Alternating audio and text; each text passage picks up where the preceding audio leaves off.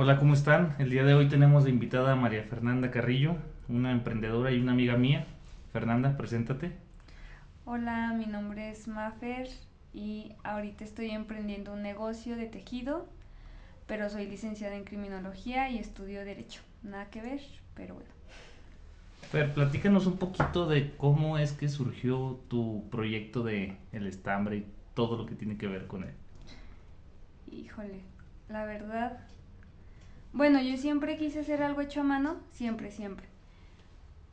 Y en uno de mis trabajos me salí por, por tiempos de la escuela y todo eso y encontré un trabajo justo en una tienda de estambres donde el horario estaba muy accesible y pues los días también, o sea, era nada más entre semana y listo.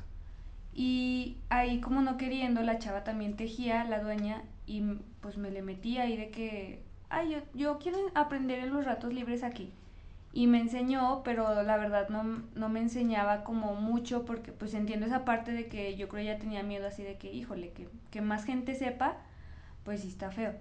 Entonces, no sé, cuando me sentí lista para salirme, o sea, de que dije, no, estaba harta, eran bien feas, o sea, el ambiente era muy feo y era un trabajo muy fácil, debería de ser muy fácil, pues.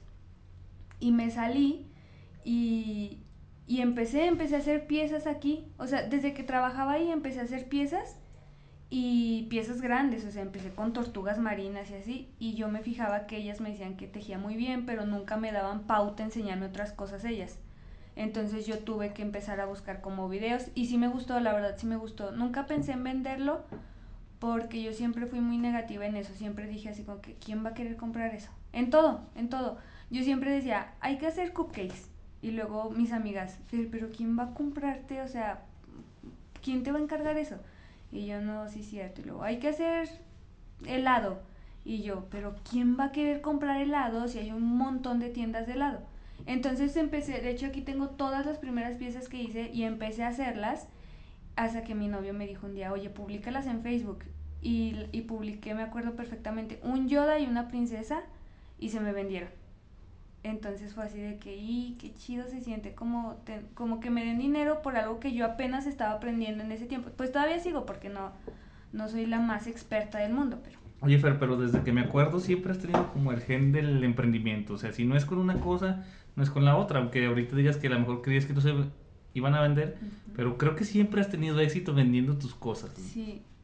Dice Daniel, mi novio, que es porque somos mujeres y a lo mejor se nos vende un poquito más. O sea, porque pues a, mí me han comprado muchas mujeres, pero también hombres me han llegado a comprar piezas, pero yo siento que también es más como las ganas, porque no, por muy fácil que sea, por ejemplo, yo digo ahorita, oye, pues todo mundo se, se pudiera enseñar a tejer y hacer sus propias piezas, porque pues no es fácil, pero tampoco es así cosa del otro mundo. Pero yo también siento que ya depende de las personas. O sea, yo siento que si tuviese como como plus de que siempre me gustó vender cosas y hacer las cosas por mí misma. Entonces ya es como un plus de que le pones un poquito más de empeño, de que quede más bonito y así. Aparte creo que siempre ha sido como una chavita muy carismática y muy amable y un poquito conocida en las redes. Digo, me acuerdo desde que trabajábamos juntos que pasaste de una época de ser la niñita súper tímida a agarrar un chorro de confianza y soltarte y empezar a tratar a los clientes de una manera espléndida. Y creo que a partir de las relaciones que, que pudimos haber hecho en ese entonces, fue lo que te, te ayudó un poquito a, no sé, a que tus primeros clientes siempre sean gente que te conocemos, ¿no? Sí, sí, la verdad, sí, yo me acuerdo cuando trabajaba en el bar, ¿te acuerdas que me decías, Fer, sonríe más? Y yo es que no puedo, me da mucha pena. Yo creo que eso fue parte de que me desenvolví muchísimo porque pues yo soy de Fresnillo, entonces cuando me vengo a estudiar acá a Zacatecas, nadie, o sea, no conozco a nadie y, y, nadie me conoce. Eh, cuando entré a trabajar al bar fue así como de que, y conocí mucha gente y fíjate que eh, existe el mal pensamiento de que tus amigos nunca van a ser tus clientes y en lo personal, fácil, eh, de mis amigos cercanos, todos me han comprado aunque sea un llavero y todavía más, o sea, pasando esa línea de amigos cercanos, mm, conocidos me han comprado piezas. Y deja tú que he comprado, eh, yo he visto desde mi perfil personal que comparten las fotos del perfil de la página. Y pues es así como que, ay, qué chido, ¿no? Que se tomen el tiempo de compartir y todo eso. Creo que en gran medida eso es debido a la gran persona que eres y realmente creo que tus proyectos o tus emprendimientos siempre han tenido algo destacable o algo remarcable que dices, aunque otras 10 personas ven un helado, lo que esta chava hace está cool. O sea, no, no está tan, más bien está tan diferenciado de los demás que todos nos vamos por comprarte a ti. Sí, fíjate, justo hoy estaba pensando porque yo he visto en grupos de ventas y compras aquí en Zacatecas cuando buscan peluches así tejidos y he visto un montón de gente pues que etiqueta a otras tiendas zacatecanas también y yo, yo pensaba así como que órale, hay más gente haciendo esto de lo que yo pensé, pero sinceramente no, no es por así como alardear, pero sinceramente digo, no manches, si todos tuviéramos el trabajo que yo tengo, o sea, la cantidad de trabajo, pues a lo mejor ahorita todos estuviéramos súper bien, porque de verdad que, que tengo, o sea, tengo pedidos de aquí de Zacatecas, de municipios de Zacatecas, de Fresnillo, y la como el 80% de envíos. Oye, eso suena increíble, de hecho me parece muy bien, pero dime, ¿cómo es tu proceso de creación? O sea, la gente te dice, ay, yo quiero a Goku, yo quiero a Yoda, yo quiero esto, y te lo deja a libre albedrío escoger y hacer, eh, ahora sí que eh, la figura de estambre, o la gente te envía como la imagen para en la cual tú te bases a hacer la figura. Fíjate que increíblemente desde mis principios todos confiaron en mí. O sea, obviamente las primeras piezas que yo hice pues me basé en fotos de internet. No, no quedan igual, pero pues muy parecidas sí, o a veces hasta mejor de lo que la gente se esperaba pero mm, yo creo que un 40, no, un 30% me han mandado fotos y me han dicho, quiero que quede exactamente igual. Y todo el otro 70% ha sido gente que solo me manda el personaje. Y yo, oye, pero pues de principio sí era así como que, no tienes una foto en la que quieras que me base y todo así como que, no, tú hazlo. Y ahora ya pues como que me evito eso, ¿sabes? Como para también verme más confiada en mí misma, me evito eso y ya nada más paso así como que, oye, ¿quieres tal medida? Mm, etcétera pero de, de características y así, yo creo que el 70 de los pedidos han confiado en, en que yo, pues yo saqué la pieza, pues entonces ya ahí es como digo, qué padre, porque así me deja como explorar más, se la envío y obviamente le, cuando les gusta pues me recomiendan y es así como que voy agregando un modelito más al, al catálogo. O sea, pero creo que también es increíble que la gente, o sea, a pesar de que muchísima gente, a lo mejor de fuera, no te conozca, te dé esa libertad para tú explorar, para meterle un detallito, para quitarle otro, que al final de cuentas puede que si te hubieran mandado la imagen, ni siquiera hubiera quedado igual. Fíjate que el que, el que fue el boom, así que yo dije, yo soy más de, de hacer lo que yo quiero, o sea, como más libre fue cuando hice a Van Gogh, el chavo me envió una imagen y pues la verdad sí estaba como muy sencillón. Entonces yo le dije, oye, ¿seguro que quieres que me base en esa imagen?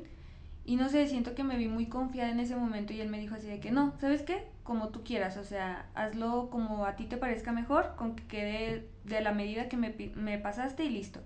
Cuando se lo envió, me dice, ¿sabes qué? Envíaselo a mi novia directamente y se lo envió y la chava me mandó un mensaje diciéndome, oye, mi novio me platicó que, que, te había enviado una imagen de referencia, pero no inventes, quedó mil veces mejor y que no sé qué. Y ahí fue cuando dije, sí, la verdad prefiero más como yo sola, así como explorar y con que me digan el personaje y listo. Ya si quisieran así como de que quiero un conejo verde y no sé qué, pues ya es otra cosa, pero un personaje conocido, ya sí mil veces más prefiero que me, que me den la libertad de yo hacer el modelo. Oye, y con esto de la pandemia, no sé, ¿tu negocio creció exponencialmente o fue creciendo ahí poco a poquito? Híjole, yo empecé justo en la pandemia. Vendí una, vendí mis primeras piezas en enero y en marzo entramos en pandemia. Y sí, la verdad, esos días fue un bajón así horrible de que yo dije, no se me va a vender nada me acabo de salir de trabajar, de dónde voy a sacar dinero y así. Yo digo que al principio fueron ventas este, de suerte, de que mucha gente estaba con el chip de, de apoyar lo local, que está muy chido porque pues sí mucha gente sacó su lado ahí este, artesanal, pero ya de, después yo sí creo que creció yo creo que fui de un del 10% de los de los negocios que creció y creció en vez de, de que bajaran las ventas. Ya hasta tengo una trabajadora ahí. Ah, no te creas, es mi mamá, pero ella me ayuda. Ah. Pero sí es mi trabajadora porque sí Ah, estoy pagando. O sea, Sí, sí, explotas a tu mamá, Fernanda. Sí, la verdad sí le pago menos de lo que debería, pero pues ella también se relaja ahí tejiendo. O sea, ella lo toma más como un pasatiempo y ayudar a su nena. Sí, sí, sí. Oye, ¿y tu novia te ayuda? ¿O solamente te ve? Intentamos, intentamos que, que, que me ayudara, pero pues sí, son piezas que necesitan como mucha delicadeza y, y Daniel tiene los dedos muy gordos y no pudo. O sea, Pero eh, tenemos un nuevo proyecto que son mascotas en, en ¿cómo se llaman? En bastidores que van con una técnica que se llama felting. Entonces esas sí las estamos haciendo como los dos porque como que se le facilita más y sí, él sí está ahí como más el 90%. Pero lo de tejido sí, pues la verdad son piezas que sí necesitas como tener mucha paciencia, delicadeza. Yo creo que la delicadeza Sí. de, de la mujer del pauta, pauta, hilo por hilo, color por color. Y creo que como los hombres somos un poquito trochos, descuidados y no prestamos tanta atención como normalmente lo hacen ustedes a esos detalles, que a veces es bueno y a veces no está tan bueno, depende del lado que lo veas. Sí, sí, sí, porque son detalles que tú ves la pieza hecha y dices, ay, yo pude haberlo hecho, pero hay cosas que la naricita, que la pupila verde, que la cejita bien, que quede derecha, o sea, son cosas que sí se necesita la verdad delicadeza. Yo siento que aunque seas mujer, muchas mujeres no tienen esa, como esa paciencia, entonces sí, pues sí se necesita.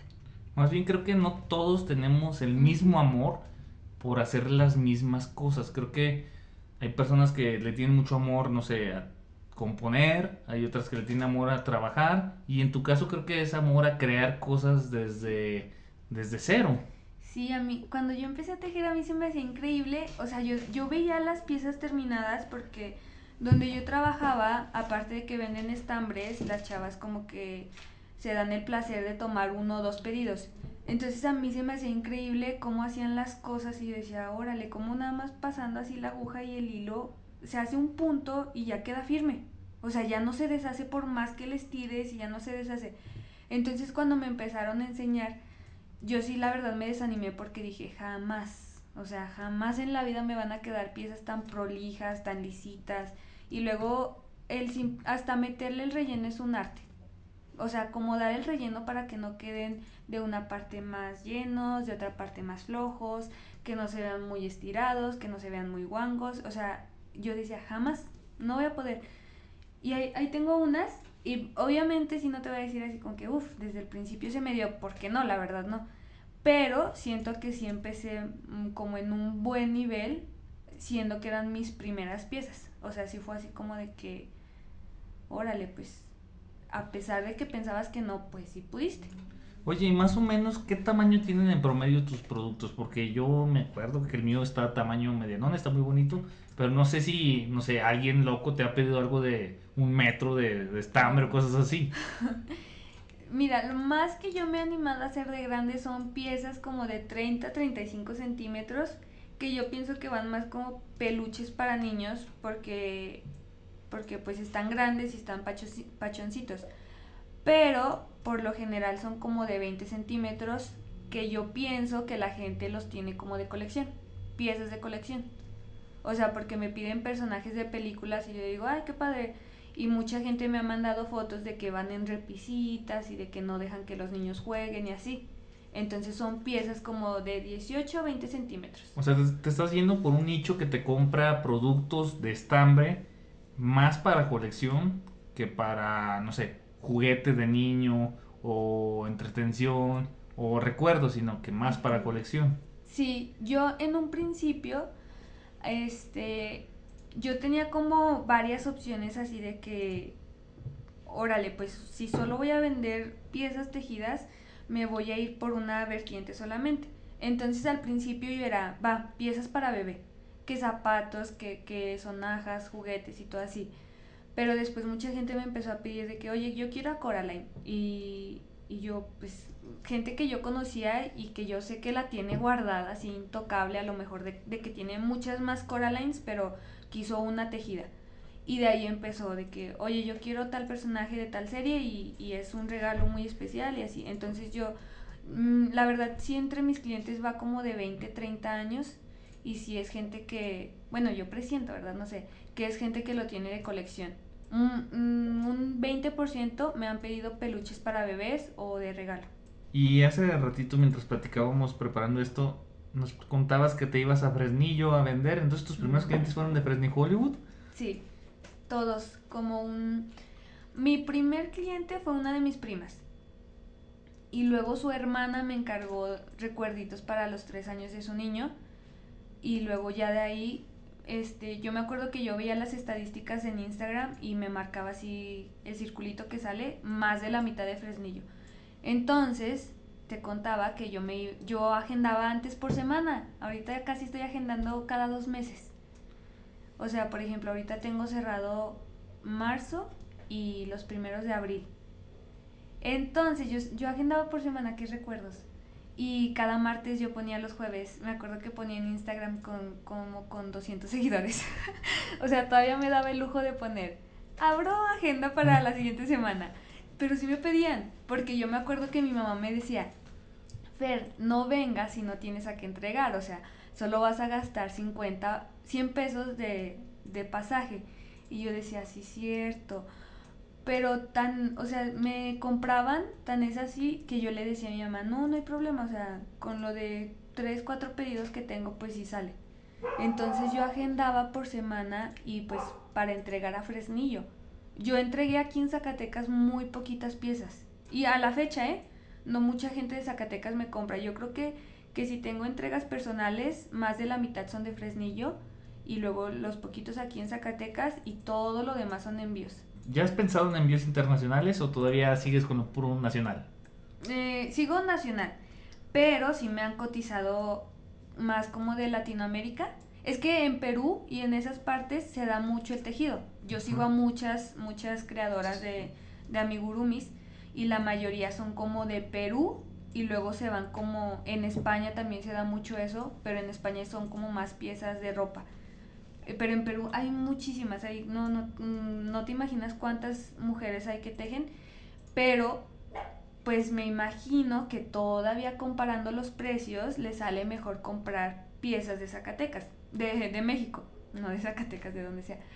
Pero me han cotizado muchísimo para Venezuela, para Perú, para así lo que me da mucho miedo es la cuestión del envío porque y del pago, porque todavía es así como que no me pues no no encuentro relación de que, oye, en pesos solares o solar, no, sé cómo se llama, soles, soles se llama. Oye, ¿y por qué no pues ahora sí que no te internacionalizas y comienzas a poner tus precios en dólares, que es la moneda internacional? y usas, por ejemplo, aplicaciones como PayPal o como Mercado Pago, pero en dólares, obviamente, pues no les vas a cobrar, si equivalen 200 pesos, pues no les vas a cobrar 200 dólares, sino el equitativo. Pero creo que es una buena opción porque al final del día, a pesar de todo, el dólar sigue siendo la moneda internacional y que todo el mundo basa su, su, economía o sus costos o sus gastos en, ese, en esa moneda, ¿no? Fíjate que justo ayer puse a la venta uno de mis primeros patrones que yo, bueno, he creado varios patrones, pero que yo vea que tiene potencial como para venderlo, porque hay va otra vez. O sea, Daniel, mi novio, siempre, Fer, haz patrones tuyos y véndelos. Y como a mí se me facilita mucho el, bueno, en, en cuestiones del tejido le dicen sacar a ojo, o sea, de que te mandan la imagen y tú la sacas a ojo, yo siempre he dicho, no, es que la gente que teje por lo general son personas creativas y son personas que pueden sacarlo a ojo. Pero tengo un pulpi de las chicas superpoderosas que yo creé desde cero entonces yo dije, ¿sabes qué? Me voy a animar a enseñarlo y a enseñar cómo se hace, pero gratis. O sea, para, para no verme tan, tan gandalla así de que mi primer patrón ya lo quiero vender. Y hace dos días saqué uno de un personaje de una caricatura y lo puse a la venta en una página donde se venden patrones y todo eso.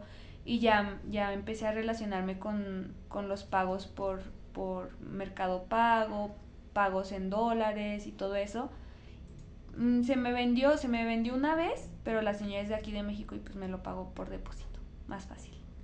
Pero sí es, o sea, sí lo he pensado mucho, mucho, mucho, mucho eso de enviar piezas para allá. Y yo creo que nada más, me han cotizado, pero yo creo que nada más falta que alguien me diga, oye, sí lo quiero. O sea, ponte las pilas, investiga cómo puedo hacerte el pago, investiga cómo es el envío y todo eso.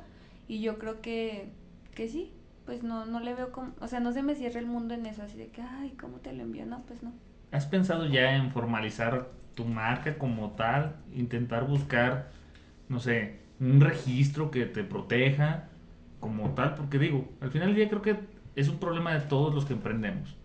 Nos vamos al aventón, soñamos con algo, a veces lo plantamos y pega como en tu caso, pero luego nos trabamos, ya no sabemos qué hacer después de que pega. ¿Qué sigue ahí? Mm, sí, lo he pensado, pero no estoy muy relacionada con esos temas. O sea, sí, Daniel siempre me ha dicho, oye, registra eso, porque después va a llegar un gandalla y pues te va a dar baje y todo eso. Pero, no sé, hay ocasiones en las que veo la marca así como bien grande, bien un monstruote, así de que ya casi cuatro mil seguidores y, y agendado por casi dos meses. Y hay otros días en los que digo, no, ya, ya no voy a pegar, ya hasta aquí se me vendió, este, el siguiente mes qué voy a hacer si no tengo pedidos.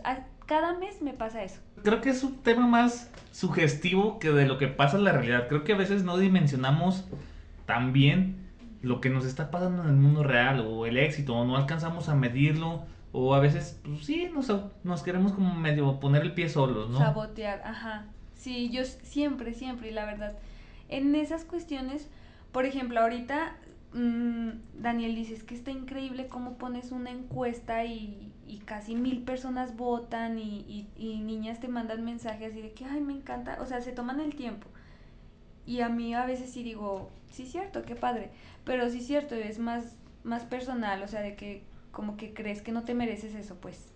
Oye, viendo desde el lado de los negocios, ¿no has pensado en ver tu proyecto de corazón ya como un negocio y como tal tomar las pautas para ello. Por ejemplo, ahorita creo que negocio que no está en redes, negocio que no existe. Pero si aún sin meter nada, orgánicamente tienes un alcance increíble, creo que no me imagino el alcance que tendrías si invirtieras un poquito de dinero. O sea, en promocionar así la, la página. Sí, ya meterle promociones a tus historias, a tus imágenes, crear pautas, llegar a más lugares, no solamente en México, sino internacionalmente. Creo que si haces una buena pauta, no sé, no te va a costar más de mil pesos al mes y puedes llegar, no sé, cien mil personas. Imagínate que de esas cien mil personas, diez mil te compren. No, me vuelvo loca. Sí, o sea, no. De verdad que en fechas importantes, bueno, este 24 fue mi primer fecha importante porque fue como apenas cumplí el año y el el 24 de diciembre a las 6 de la tarde todavía entregué piezas. Y luego ya dije, ok, no me vuelve a pasar, me voy a organizar súper bien, me voy a preparar para el 14 y todo. Acercándose enero, yo dije desde ahorita, desde ahorita tomo pedidos para el 14 y todo, y luego me viene el bajón de que, ¿quién me va a encargar para el 14? Nadie, todos regalan chocolates, todos regalan flores, relojes, perfumes, nadie va a querer comprar piezas tejidas. Entonces, me, o sea, me desanimo, ya no tejo, dejo mis pendientes, ajá, dejo mis pendientes que al cabo tenía tiempo y otra vez me pasó lo mismo. Pero es que no sé por qué conté eso. ¿Por qué te estaba Ah, de, de que 10 mil personas. No, no, no podría, no podría simplemente. Pero sí, sí quiero que sea un negocio Mm, a pesar de que yo estudio derecho y que obviamente me encantaría ejercer porque sí me gusta la carrera, la verdad también como, como ser tu propia jefa y decir hoy sí hago esto o decir no, mañana me presiono un poquito más o cosas así, pues sí, la verdad yo digo que todos soñamos con pues con eso o simplemente trabajar desde casa ahorita con lo de la pandemia y que no falte el dinero, o sea, que, que sigas teniendo un salario como si estuvieras saliendo de tu casa y así pero, mm, no sé, me gustaría más que fuera un negocio, obviamente que siempre fuera mío y no me gustaría que creciera, o sea, sí me gustaría que creciera muchísimo, pero... O sea, sí o no. Sí, sí, sí, pero no al nivel de que yo ya ¿Tú no el tuviera, control? ajá, de que yo ya no tuviera nada que ver o que todo yo lo manejara así como por de que, ah, sí, vas bien. No, hazle esto y de que yo O sea, ya tú no tú tenga interacción con la gente. Siempre quieres tener mano en el negocio, ¿no? Sí, siempre. Y, y hasta de hecho, por ejemplo, te contaba ahorita que mi mamá me ayuda, pero ella sí sabe, o sea, ella sabe hasta dónde puede hacer esas cosas y sabe que hasta dónde me las debe de dejar a mí para ya yo meterle así.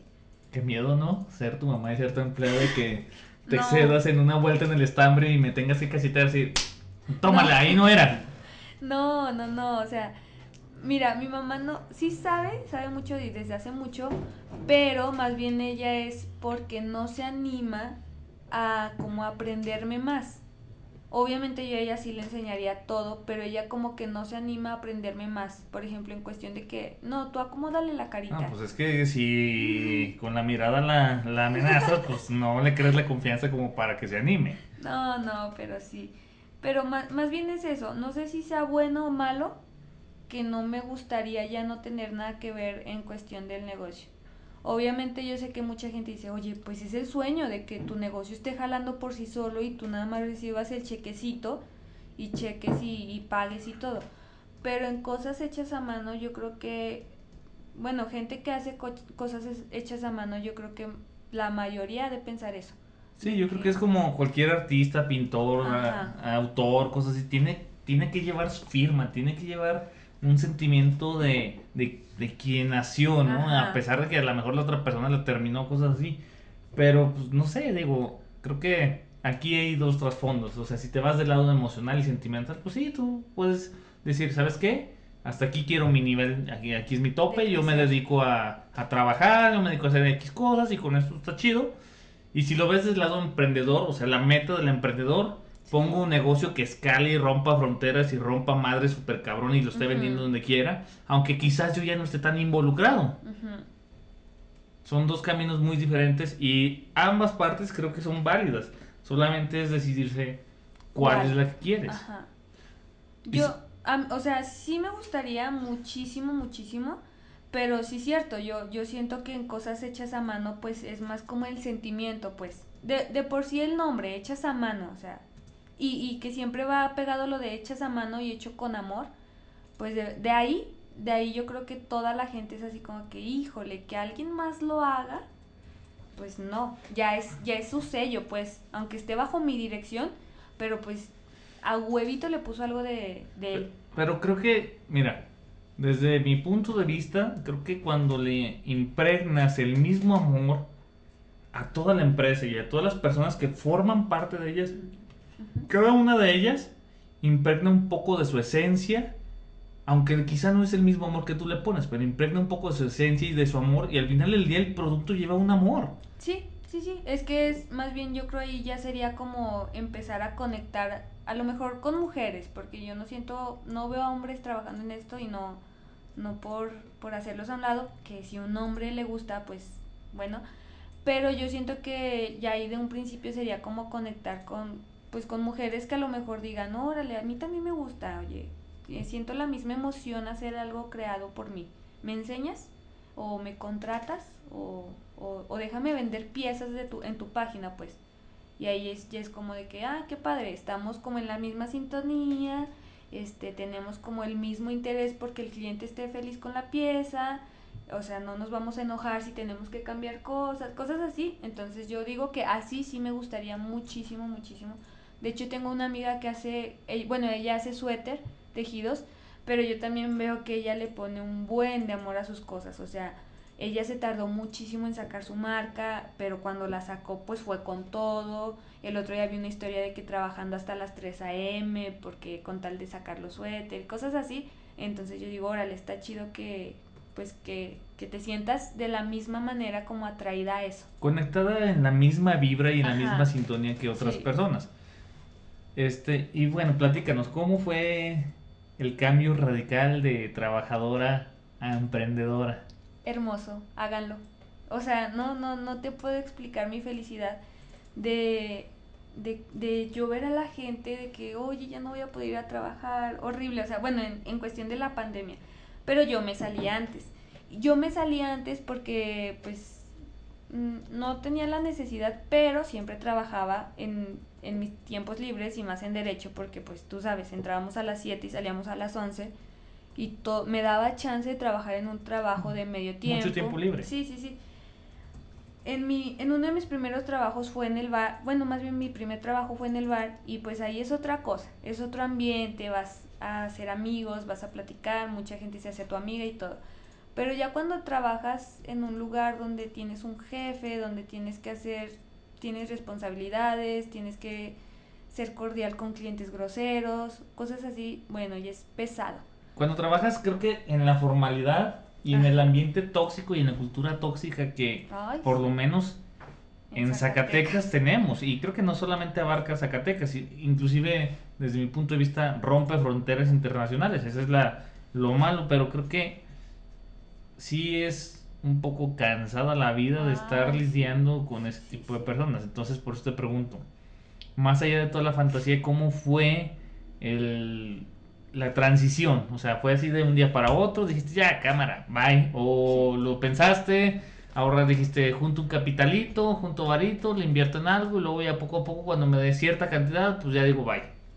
No, o sea, lo peor es que mi trabajo ni siquiera me daba para juntar un capital. O sea, no. Era sí o sí. Y aunque me esperara un mes, iba a tener el mismo dinero que tenía ese día. O sea, no me daba. Eh, pues no que tenga deudas así de familia ni nada, ¿verdad? pero pues compras cosas, este, empiezas de que a pagar tus propios servicios y cosas así, y el dinero no me daba, o sea, me hubiera esperado, aunque me hubiera esperado cinco meses para salirme de ese trabajo, no hubiera tenido el capital como para salirme y sentirme tranquila seis meses, no, ni, o sea, ni de broma. Entonces, la verdad, si fue de un día para otro, a lo mejor sí fue mi error de, de oye, ya, pero yo sí estaba muy cansada porque te digo, o sea, trabajar en un lugar a gusto, con amigos, está chido. A veces no lo ves ni como trabajo. Y luego pasarte a un trabajo donde ya tienes más responsabilidades, pues bueno, ok, lo aceptas. Pero y luego pasar a un trabajo donde las clientas son groseras y donde tus jefas también son groseras y donde no te dan el dinero, no, es más, ni siquiera hay forma de crecer en la empresa, pues sí es así como que, híjole. ni a dónde, ni para dónde ir, ¿no? Ajá, o sea, sí es así como que, híjole, entonces o sea, ¿qué haces aquí? Y aunque yo sí lo decía, yo lo veía así con que, oye, no hay problema, Fer, espérate, solo es mientras sales de derecho. A mí se me hacía eterno. o sea, yo pues, dije, no. Imagínate en primer semestre, no, pues trabajo aquí donde me tratan mal, mientras algo, me faltan tres años, once meses. No, horrible, o sea, es, no, no, no, es, es bien feo. Y justo hoy en la tarde me estaba acordando de, de varias situaciones en el bar y yo siempre le dije a Daniel, o sea, lo del bar era súper a gusto porque aunque los clientes eran groseros, Arturo, cuando tú estabas de gerente, pues como que siempre supiste, ¿no? De que, oye, primero van mis empleados y luego van los clientes. Porque me, me estaba acordando de muchas situaciones que nos pasaron con clientes así de que, oye, se está portando grosero, no nos quiere pagar. Y tú siempre nos tuviste como en ese, en ese margen, ¿no? De que yo siempre las voy a defender a ustedes y ya, o sea, que el cliente se vaya enojado no importa, pero bueno, pero te digo, mi último trabajo fue horrible. O sea, fue horrible. Las, las clientas eran señoras prepotentes, señoras groseras. Y luego mis jefas también. O sea, no sabías ni cómo llegarles. Y el trabajo era muy fácil, y yo decía, ¿por qué lo hacen tan difícil? Exactamente, el trabajo es demasiado fácil, pero el ambiente lo, pesa todo y hace que todo entorpezca y todo se haga muy cansado. O sea, te juro que yo seguiría ahí porque el trabajo era muy sencillo, era una tienda de estambres. Entonces, para mí era el, o sea, era wow ir aprendiendo a la par y de que me fueran pagando. Pero yo nunca lo, o sea, nunca dimensioné de que, oye, puedes hacer lo mismo si tú emprendes. O sea, te van pagando por ir aprendiendo. O sea, yo nunca lo vi de ese lado, pero de verdad llegaron a mi límite y sí fue así como que no, bye. Y fue de un día para otro. No, no la pensé, nunca junté dinero, fue de un día para otro. Yo sé que es difícil para mucha gente porque gracias a Dios yo no he tenido como necesidad así extrema. Y yo sé que mucha gente va a decir, ay, sí, pues lo hablas desde tu privilegio, a lo, a lo mejor de que tus papás te apoyaron en ese tiempo que no tuviste trabajo. Pero no, Solo digo, no es imposible. No, no, y creo que, que esa misma decisión así de, de, un día para otro fue lo que te obligó a, hacer, actuar ya, porque a lo mejor si, si hubieras estado cómoda además, hubieras dicho, bueno, mañana. Sí. Y hubiera sido la mujer del mañana y a lo mejor ahorita, de corazón, no, No existiría, y no estuviéramos aquí platicando porque tendrías a lo mejor otra vez otro trabajo en otro lugar. Exacto. A lo mejor, ajá, me hubiera cambiado de trabajo. Si, si a lo mejor hubiera tardado, así como que el próximo lunes les aviso, esa semana yo me hubiera dedicado a buscar otro trabajo. Y tendría otro trabajo. Fíjate que de corazón existía hace mucho, mucho, mucho, porque déjate cuento que mi familia es muy, ¿cómo, cómo se dice? Pues muy creativa. Mi mamá siempre me hizo mis, que mis bolsitas para mi cumpleaños, que mis piñatitas, que mi decoración. Y cuando nace mi sobrino,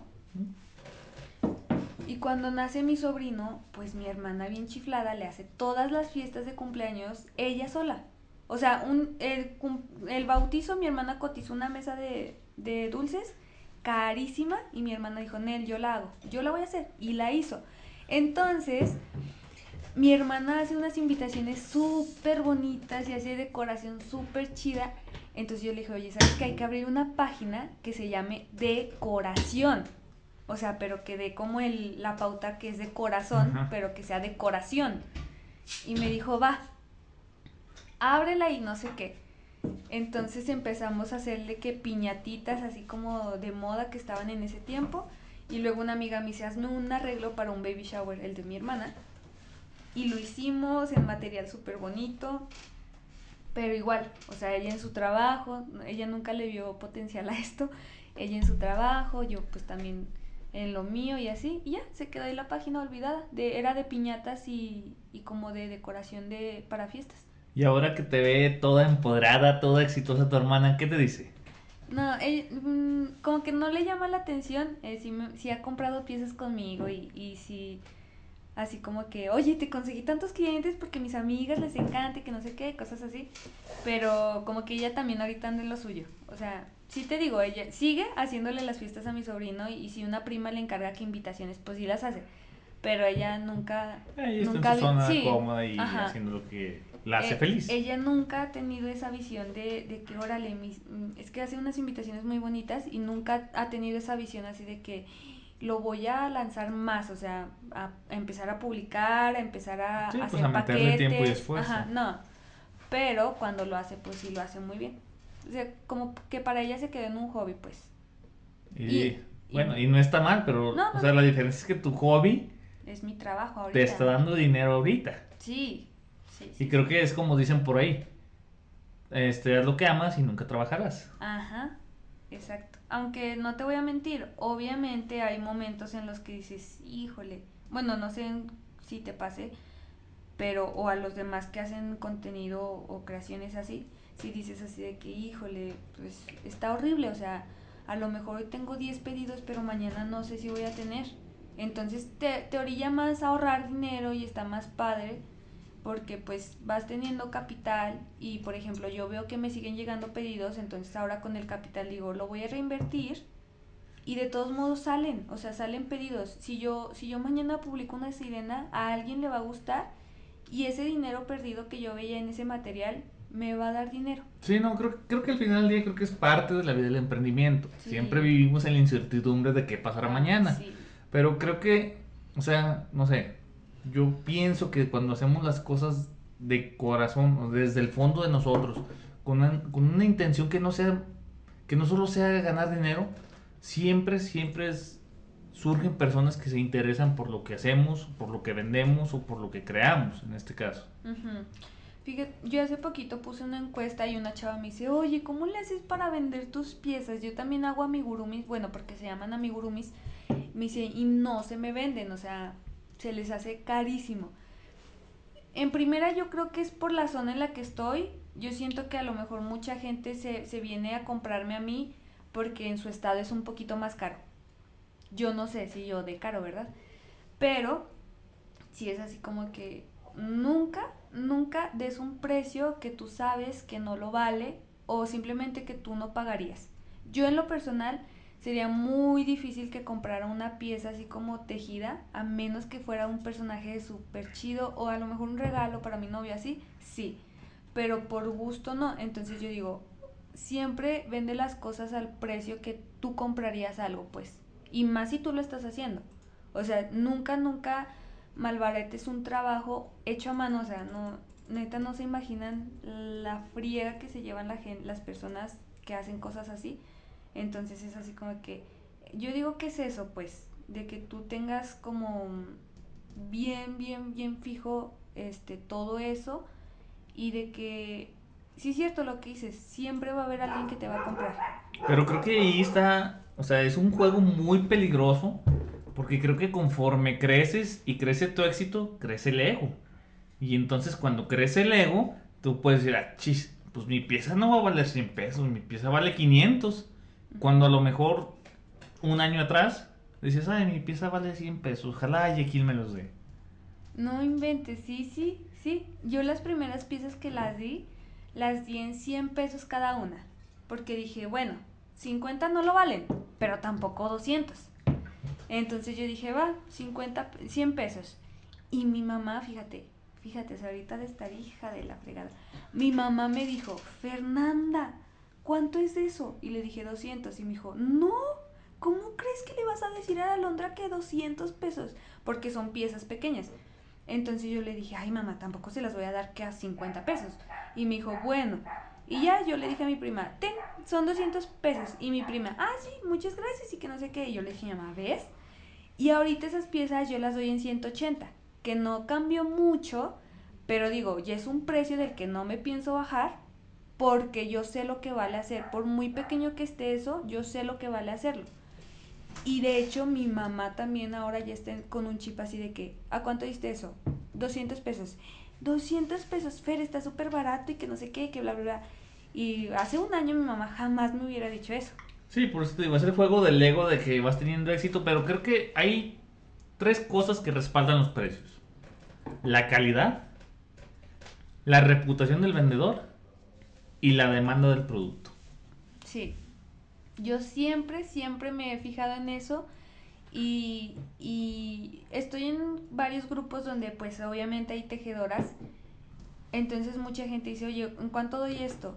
Y lo que siempre decimos, sube una foto de tu producto para ver de qué calidad es, para ver qué tan prolijo es, para ver qué material usaste y para ver qué, te, qué tal te quedó. O sea, no criticando, ¿verdad? Pero tampoco lo quieras dar en 500 pesos cuando te quedó fellito. O a lo mejor sí criticando, pero más constructivamente. y, y creo que esa parte está, está muy chido, ¿no? Que se apoyen, que no haya tanta envidia, sino que sean críticas constructivas. ah, mira, pues es que el pichujito está medio culerón. No lo puedes, o sea, bajarle unos 30 varios porque te quedó medio chocón. O sea, está medio viscón. Esto, lo otro. O sea, eso está muy padre. Y creo que me, en esta parte quiero abordar otro tema. Está muy chingón porque están haciendo uso del compañerismo y del empoderamiento y de todo lo que significa hoy en día el ser mujer y el apoyo entre mujeres y cosas así, ¿no? Que porque, no sé, creo que no todo es malo, ¿no? Sino hay una parte buena en ese aspecto y más en estos momentos que se apoyan, porque digo, creo que hemos visto y sabemos que todo el mundo estamos muy prontos para criticar y para decir que esto está feo y para decir que esto está mal y para juzgar y para crear prejuicios, pero muy pocos tenemos la capacidad o tienen la capacidad de hablar, de, hacer críticas constructivas, de aportar cosas de calidad que puedan ayudar al prójimo a mejorar, inclusive cuando es tu competencia. Ajá. Eso, fíjate que eso sí está bien raro, porque yo cuando abrí la página, obvio, pues me seguía gente mmm, que más bien eran clientes, posibles clientes. Pero ahora que estoy como, como creciendo un poquito más en eso de las redes, me siguen muchas niñas que también tejen. Y les voy a ser sincera, la verdad, sí me daba miedo, así como que, híjole, no se vaya a robar mi idea. Híjole, o sea, este, me da miedo que, que vea que yo le cambié esto a un personaje que se vio chidísimo y que me lo están comprando como locos y lo quiera hacer también. Sí me daba miedo, porque era cuando yo apenas iba iniciando. Pero ahora me da muy, no sabes eh, la emoción y el gusto que me da que me escriban niñas así de que, oye, ¿cuánto das tus piezas? Oye, este, ¿con qué estambre tejes? Oye, ¿qué me recomiendas tú? Digo, no manches, o sea, eh, ¿cuándo? ¿Cuándo yo te voy a tener que recomendar algo cuando tengo un año tejiendo? O sea, un ejemplo a seguir. Ándale, ajá, me, me siento así como que, híjole, si, será en serio, al principio sí decía de que, es- Chismorras y dañosas. Ajá, ajá, yo decía, híjole, nomás para comparar precios y para darme a darlo un Sí, poco más barato. Ajá, Sí. pero ahora sí, la verdad sí les contesto y me da mucho gusto de que, oye, ¿qué estambre usas tú? ¿Qué, qué me recomiendas? Oye, ¿te puedo mandar una foto de mi pieza para ver qué le mejoro? Cosas así, yo digo, ¡Ah! qué chido. Yo siento que se, que se apoyan mucho en mí porque, mm, no voy a decir que soy la única, ¿verdad? Pero siento que soy una tejedora joven. O sea, por lo general son señoras. Y aquí en, aquí en Zacatecas yo conozco gente que vende también piezas. Por lo, se- lo general son señoras o chavorrucas. Así, ¿verdad? Sí. Pero yo siento que soy como una parte joven. O sea, te miran como su ejemplo a seguir de una chava joven, emprendedora, que ha logrado conseguir grandes cosas. Entonces te ven como un ejemplo así de, güey, pues, qué chingón, que esta morra le va bien. Ajá, déjame apoyo en ella. Y de hecho le, le he mandado cosas a tres chavas que fue así como mi, ok, va esta, no, ahora ella. Y así como mi top, así de que le quiero enviar algo a ella. Y ellas han dicho, o sea, de que me encanta que me envíen cosas chavas tan jóvenes y, o sea, vean y enseñan la prenda o cosas así. Y yo digo, sí, cierto, se ve muy, muy padre que hablen de ti y que siempre se expresen de que eres joven y de que vas teniendo éxito, pues tan joven. Entonces sí se siente bien, así como que, qué padre que, que se refieran a ti así. Pues. Oye, y enviar como regalitos a gente pues muy conocida. ¿lo has hecho? Sí, mira, empecé aquí en Zacatecas con una chava que se llama Marty. Le, le envié un, un top que fue una locura. O sea, no, ni siquiera puedo decirte cuántas piezas vendí.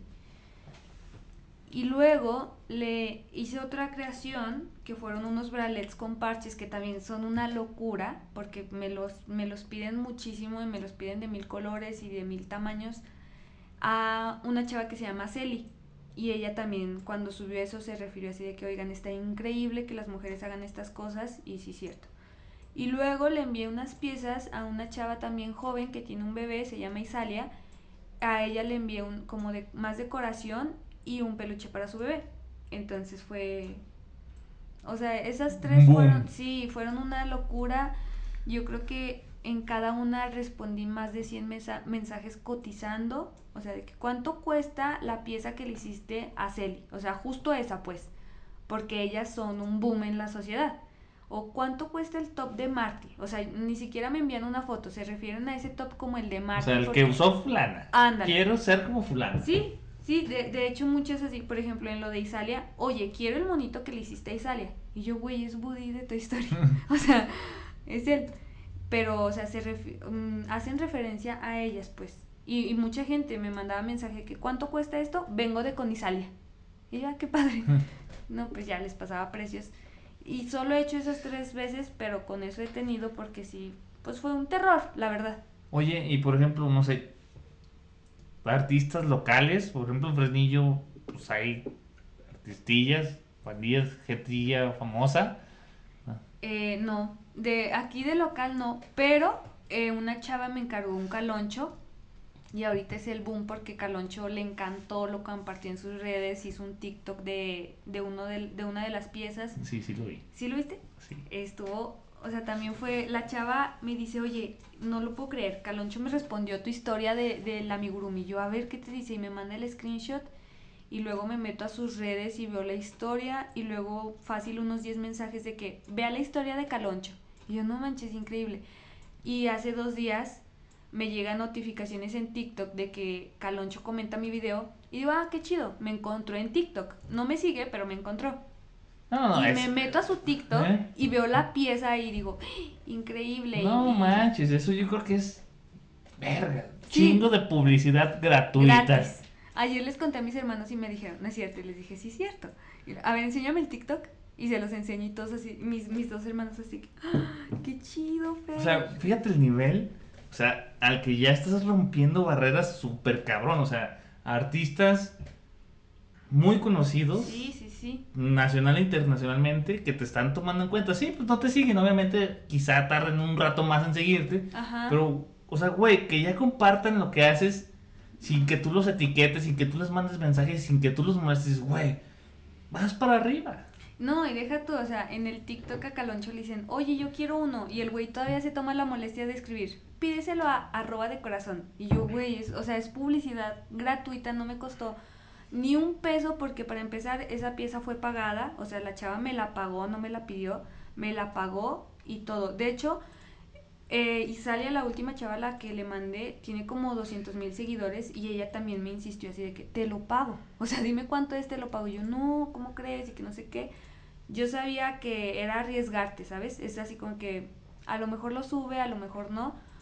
Pero ahí va la otra cosa que yo veo. O sea, abren el paquete y les gusta y lo comparten. Sí, no, o sea, creo que ahí se refleja que no solamente lo hacen por por ganar seguidores nada, sino porque realmente la calidad del producto es buena y se ve el corazón y el amor que se le pone a cada producto. y, es lo que te digo, y es lo que te estamos hablando. Cuando haces las cosas desde dentro de ti, tienen un impacto mucho más grande que cuando lo haces con un fin meramente materialista monetario. Sí, sí, sí. Simplemente, la, o sea, hacer piezas que a lo mejor no te han pedido y publicarlas y que se te vendan es así como de que, híjole, o sea, ¿qué, ¿qué, tanto impacto estás teniendo en las personas que quieran tener una pieza tuya? O sea, ya es eso, más bien, ya mucha gente lo ve así como que, quiero un amigurumi, puedo comprarlo en esta tienda o en esta tienda, lo voy a comprar con ella porque Isalia le compró, porque Caloncho lo compartió. O sea, ya son cosas así que, sí, no, híjole. Creo que, que el secreto del éxito del emprendimiento es el impacto que das a las personas. Ajá. Cuanto mayor sea el impacto, cuanto mayor, de cualquier forma, mayor es el rango de, de éxito, si lo queremos decir, que tenemos en nuestros, en nuestros negocios, en nuestros emprendimientos, nuestras ventas o nuestras creaciones. Y déjenles digo, les voy a contar un secreto. Yo no creía en eso. Daniel siempre me lo dijo. Güey, platica más de ti, este, interactúa más con la gente. Si te siguen 100 personas, interactúa con esas 100 personas. Y yo siempre decía, no manches, que o sea, ¿cómo les va a interesar que estudio a estas 100 personas? O sea, ¿por qué los voy como a, atrofiar con esa información que pues no, nada más compra y venta de productos tejidos?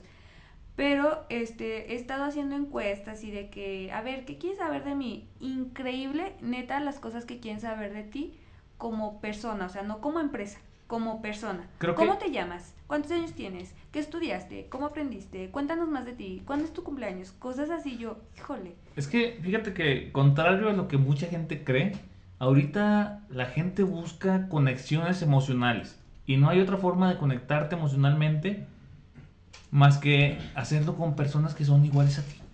Entonces la gente le interesa a las personas que son iguales a ellas, que son comunes, que son corrientes, que tienen días buenos, que tienen días malos, que van a la escuela, que van al trabajo, que les caga el sol, que les gusta el calor, que les gusta el frío, etcétera.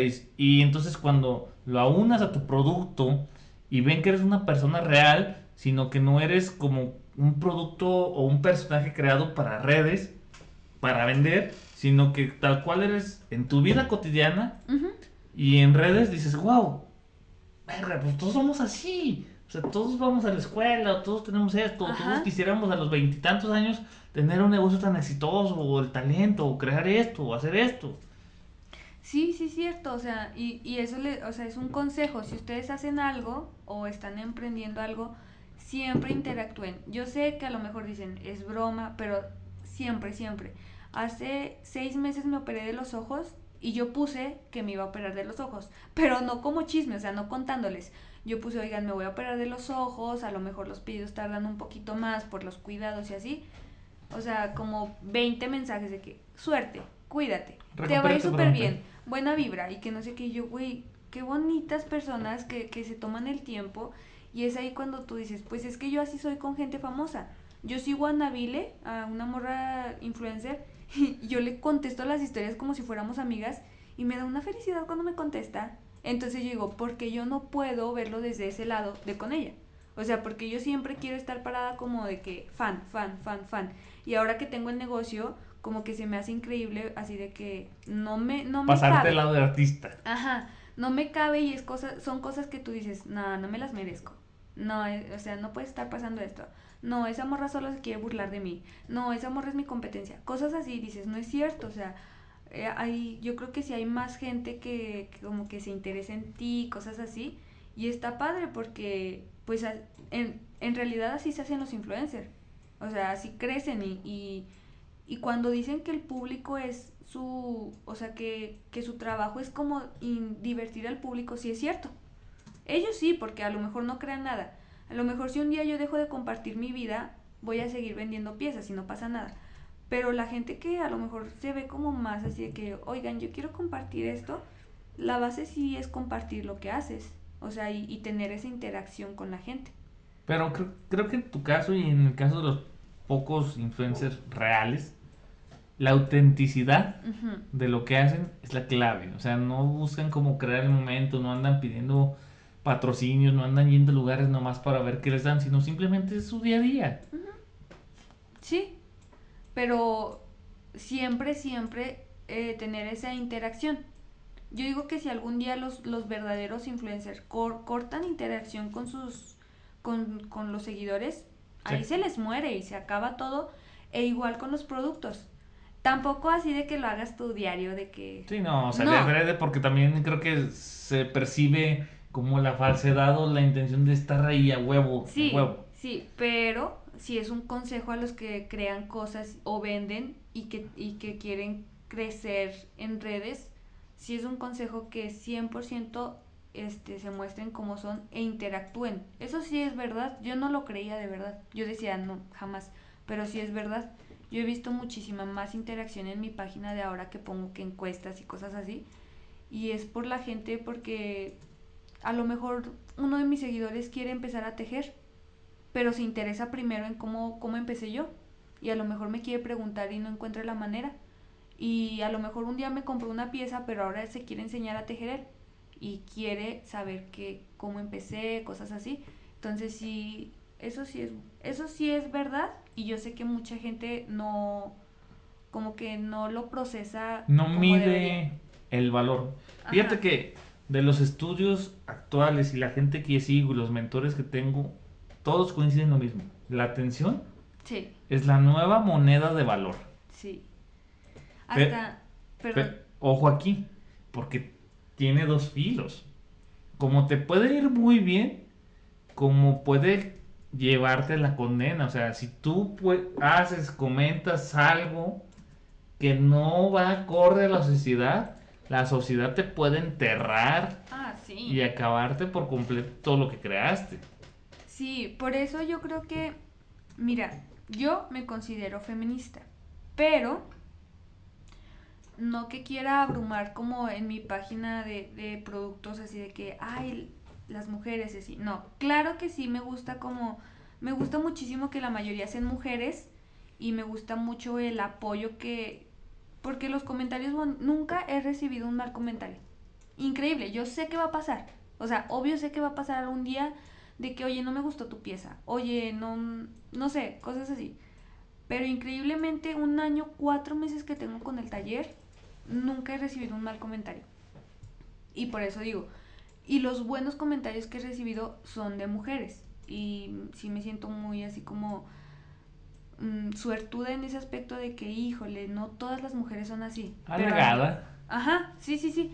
No todas las mujeres son así y a mí me tocan clientas que no manches, o sea, oye, perdón, me voy a tardar un día más con tu pedido. No te preocupes, tárdate lo que quieras. O sea, hay gente que ni siquiera me pregunta cuándo va a salir. O sea, no, no sé. Entonces yo digo, bueno, ahí es lo que a lo que voy con, con lo que decías tú, que hay que tener cuidado con lo que dices porque no todos van a pensar como tú. Entonces es muy malo que metas mucho de tu pensamiento en tu negocio porque puedes perder posibles clientes. Entonces es mejor como mantener esa... Un equilibrio. Ajá, de, ok, estoy, estoy en desacuerdo contigo, pero hasta ahí se va a quedar o sea, mi negocio es de amigurumis, no vamos a tocar más el tema. O al revés, oye, qué chido que piensas como yo. Sin pedos vamos a congeniar muy bien si me sigues y, y si te gusta ver lo que creo. No, y creo que al final del día la gente, o sea, tienes que mostrarte tal cual eres y la gente te va a aceptar o te va a amar por la misma razón, Ajá. por quién eres. Y bueno, si hay clientes que se van a parar por quién eres, pues a lo mejor no eran clientes tan buenos. O sea, el chiste es tener clientes que, que vayan en la misma perspectiva que tú, que tú tienes. Pero cambiando un poquito de tema, sobre el feminismo. A ver, cuéntanos, ¿cómo, cómo, Ah. cómo es desde tu perspectiva? ¿Qué, ¿Qué es lo bueno? ¿Qué es lo malo? ¿Qué tendría que cambiar? ¿Qué tendríamos que mejorar como sociedad? Híjole, yo sí lo veo muy difícil que, que tenga un cambio tan radical como el que buscan las mujeres que van a marchas. Y se me hace muy triste porque, uy, pero pues simplemente imagínate vivir en un mundo donde nunca haya violencia, pues es así un sueño. Pero yo no soy experta ni nada, pero yo me considero así porque pues apoyo y me gusta mm, no sé, me gusta como la ideología que tienen muchas mujeres y da la casualidad que la mayoría son feministas. Y no sé, yo creo que como sociedad ahorita sí estamos podridos. Yo no creo, y qué tristeza, pero no creo que vaya a haber un cambio radical como el que se espera con todas las marchas. Que sí lo ha habido. Sí han, han abierto casos que estaban cerrados, este, han condenado gente que estaba en libertad, han agarrado secuestradores, violadores y que me da muchísima emoción, pero así como que yo diga, híjole, que va a haber justicia para todas, no, lamentablemente no. Como el, el caso de, ¿sí se puede hablar? De Just Stop. Esa vieja es tú, debería de estar cancelada desde hace muchísimo tiempo, pero yo veía comentarios que muchas mujeres no pensaban igual que yo. Yo a Daniel le decía, ¿por qué no la han cancelado desde hace tantísimos años que ha hecho un buen de cosas? Pero yo veía en sus videos que muchas mujeres la seguían apoyando y yo digo, pues no, o sea, jamás, que, que todo el mundo piense como, como tú, está imposible. Y no por lo que tú piensas, o sea, no que tú pienses eso significa que está bien. Pero da la casualidad que la mayoría de las mujeres lo que buscan es, pues, justicia. Entonces ahí es donde dices, oye, si la mayoría de mujeres está buscando eso, significa que es lo que debería de haber. Pero no, pues no sé. Ahora con lo del, del 8 de marzo, pues a ver qué pasa. A ver qué, a ver qué cambios se ven. Ahora con lo de las marchas que ya no van a poder ser presenciales. cosas así, pues no sé. Ah, No me gusta meterme mucho en el tema porque siento que siempre hay alguien que sabe más que tú y, y que a lo mejor a veces se lo toman a mal, pero sí me gusta ayudar compartiendo, este, que ahorita es lo más que podemos hacer, era lo que el otro día puse, oye, pues yo sé que no puedes ir a buscar de mano a mano con la mamá de la niña que se perdió, pero si compartes la imagen nada te pasa. Mucha gente se mantiene al límite de eso de ni siquiera compartir, mucha otra gente se lo toma muy a pecho de que no quieras compartir.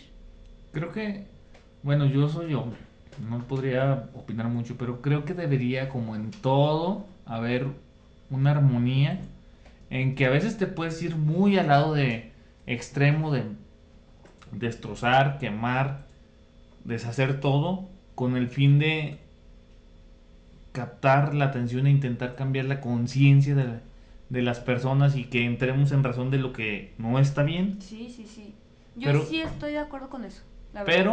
También por otra parte tendremos que entender y llegar al otro extremo y saber que no todos van a pensar igual. Y que esto no es un cambio de un día para otro y que va a tomar chingo de años Uy, quizá o décadas. Pero tener la conciencia y la esperanza de que va a pasar. Y, y la sabiduría para respetar la gente que no opina igual ni que cree en eso, ¿no? Porque creo que el, no sé, la creencia o los pensamientos que tenemos sí van a cambiar, pero no va a ser un día para otro, se va a tardar un tiempo y se va a tardar un rato y tendríamos que tener la tolerancia para aceptarlo.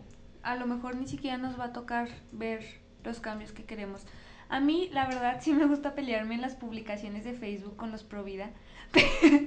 Pero, en mi defensa, yo sé hasta dónde. O sea, veo un comentario y digo, es una vil mensada, lo contesto y mucha gente me contesta. Pero hasta ahí. O sea, ya no me meto más porque es Facebook. O sea, nunca me vas a ver la cara Haces un tus no argumentos, acabar. ajá, tus argumentos no son válidos para mí, pero los míos tampoco son para ti. O sea, ¿cómo le hago? O sea, ¿Cómo le hago? Simplemente me expreso, digo lo que quiero, pues como te lo tomes o como no te lo tomes es tu pedo. Pero, por ejemplo, ahora pues por la pandemia no, pero hace poquito hubo un caso en Fresnillo de una niña que se perdió y la encontraron días después. Entonces, eh, los reporteros de Fresnillo estuvieron manteniendo al tanto siempre, siempre la presidencia, porque fue donde se plantaron ahí, e incendiaron todo. Y yo recuerdo que mi mamá decía, ¡Ah! ve lo que está pasando, Fer, ¿cómo puede ser posible? Y a mí siempre se me va a quedar grabada esa pregunta, ¿tú no harías lo mismo si yo me perdiera? Y además, o sea, se le cambió la cara así de que, sí, o sea, pues mi coraje sería tanto y mi tristeza sería tanta que lo haría. Y ya, hasta ahí me quedé. No sé si cambió su mentalidad de eso, no sé si la quiso cambiar, no sé si va a seguir igual, no sé, pero hasta ahí me quedé y fue así como de que qué bueno que quemen y, y que pues demuestren lo que sienten porque a fin de cuentas, pues sí es cierto, nadie va a regresar, pero bueno, ahí está eso. Entonces yo siempre me voy a quedar con eso. Una, de que la gente es bien terca y aunque me diera mil argumentos yo no voy a cambiar lo que piensa. Igual ellos, aunque yo les diera mil argumentos no van a cambiar. Y otra de que, sí es cierto, la sabiduría para saber decir respeto lo que piensas. No estoy de acuerdo, pero respeto lo que piensas. Y no te voy a hacer cambiar. Uy, es bien difícil que alguien cambie de pensamiento. Y menos en esos temas. Los pro vida son la gente más, más terca que existe y jamás, yo creo que no. Así como yo, yo soy pro aborto y así como yo no voy a cambiar, yo creo que ellos tampoco nunca van a cambiar su pensamiento. Sí, yo creo que te, es como tú dijiste, creo que no nos va a tocar ver esa evolución. Triste. Y ese entendimiento mutuo de ambas partes, que ambas partes están mal y que a la vez ambas partes están bien, depende de cómo lo ves, depende de cómo lo tomes y depende de la situación. Pero creo que hoy en día no podemos juzgar ni a un lado ni al otro. Digo, cada, cada cabeza es un mundo y cada gente tiene una razón diferente al final del día, creo que la única forma de entender lo que siente el otro es estar en sus zapatos. Ah, sí, sí, sí. Y es algo muy difícil de hacer y es algo muy difícil de desarrollar, o sea, exactamente. Muy pocas personas son empáticas y muy pocas personas, si a un amigo mío le pasa algo feo, muy pocas personas se van a poner en sus zapatos y van a pensar como él. Yo creo que una, una de 100 personas que a lo mejor el, el vato conozca. No, y puede que de mil, de cien mil, o sea, creo que no, en ese aspecto no. Oye, Fer, ¿y cómo ves la pandemia? ¿Cómo ves la vacunación? ¿Cómo ves el fin de la pandemia? Ay, no, yo también se me hace increíble que se acabe. O sea, no, no es que yo quiera que nos quedemos así en pandemia siempre, pero no, yo cuando empezó la pandemia, yo hice una broma con Daniel y fue así de que, imagínate que en un año digamos, ay, seguimos en pandemia. Y yo dije, nee, para octubre ya se va a quitar, o sea, para fechas de cumpleaños o cosas así. Pero no, entonces ahora que yo lo vi más y que pasó el tiempo y que seguíamos en pandemia, yo dije, esto va para largo y no, no, no se va a acabar tan fácil como nos lo están pintando ahorita. Entonces yo digo que sí, pues está feo, está muy feo el país en el que nos tocó crecer y vivir me gusta mucho México, pero es un sueño que se acabe la pandemia tan rápido como se está acabando o también es otro sueño que algún día podamos decir que ya no hay pandemia como en otros países. O sea, de que cero casos y tenemos tres meses sin casos. Yo creo que aquí en México nunca se va a ver eso y yo creo que, uy, por muchísimo tiempo va, va a seguir el letrero ese grandote que marca las muertes. Yo digo que por muchísimo tiempo. Ojalá que no pero está horrible para los negocios. Yo no me imagino cómo los negocios del centro han sobrevivido con las rentas tan caras, porque yo tengo mucho queriendo abrir un local, de hecho, de amigurumis y de estambres, y las rentas están, uff, horrible. Yo creo que, no, yo no me imagino los dueños cómo le están haciendo, o sea. No, y la gente no desarrolla la empatía como para decir, güey, estamos en pandemia, llevamos un año, güey, prefiero Prefiero dejarte la mitad a un tercio de lo que la tengo, por rentar. Y que me caiga algo y apoyar a la gente. No, la gente, o sea, es, güey, pues si me quieres pagar lo que cobres, no que esté cerrado. Eh, o sea, imagínate qué tan, qué tan huecos están ellos como para preferir no recibir nada a recibir un tercio de lo que, de lo, en lo que se rentaba. Yo, yo sí así de que, híjole, qué feo, cómo le estarán haciendo los bares, los bares que estuvieron cerrados a principio de pandemia y que ahorita están abiertos, porque fueron bares que solo cerraron por pandemia. O sea, entonces yo digo, ¿cómo le hicieron toda la pandemia? ¿Cómo la gente que trabajó ahí, cómo le hizo toda la pandemia? Siete meses cerrados los lugares en Zacatecas. O sea, por ejemplo, en el bar donde trabajábamos, ¿cómo le hizo Omar? ¿Cómo, ¿Cómo le hizo Raúl? O sea, yo no sé si tenga otro ingreso, pues, pero ¿cómo le estuvieron haciendo ellos esos siete meses? ¿Cómo, cómo cómo siguieron comprando cosas para que no se quedara ahí todo estancado, cómo, no, qué horrible. O sea, mira, no todos los dueños de los locales fueron malos. Algunos sí dijeron, güey, no me pagues nada hasta que se, se acomode, otros dijeron la mitad, otros todo.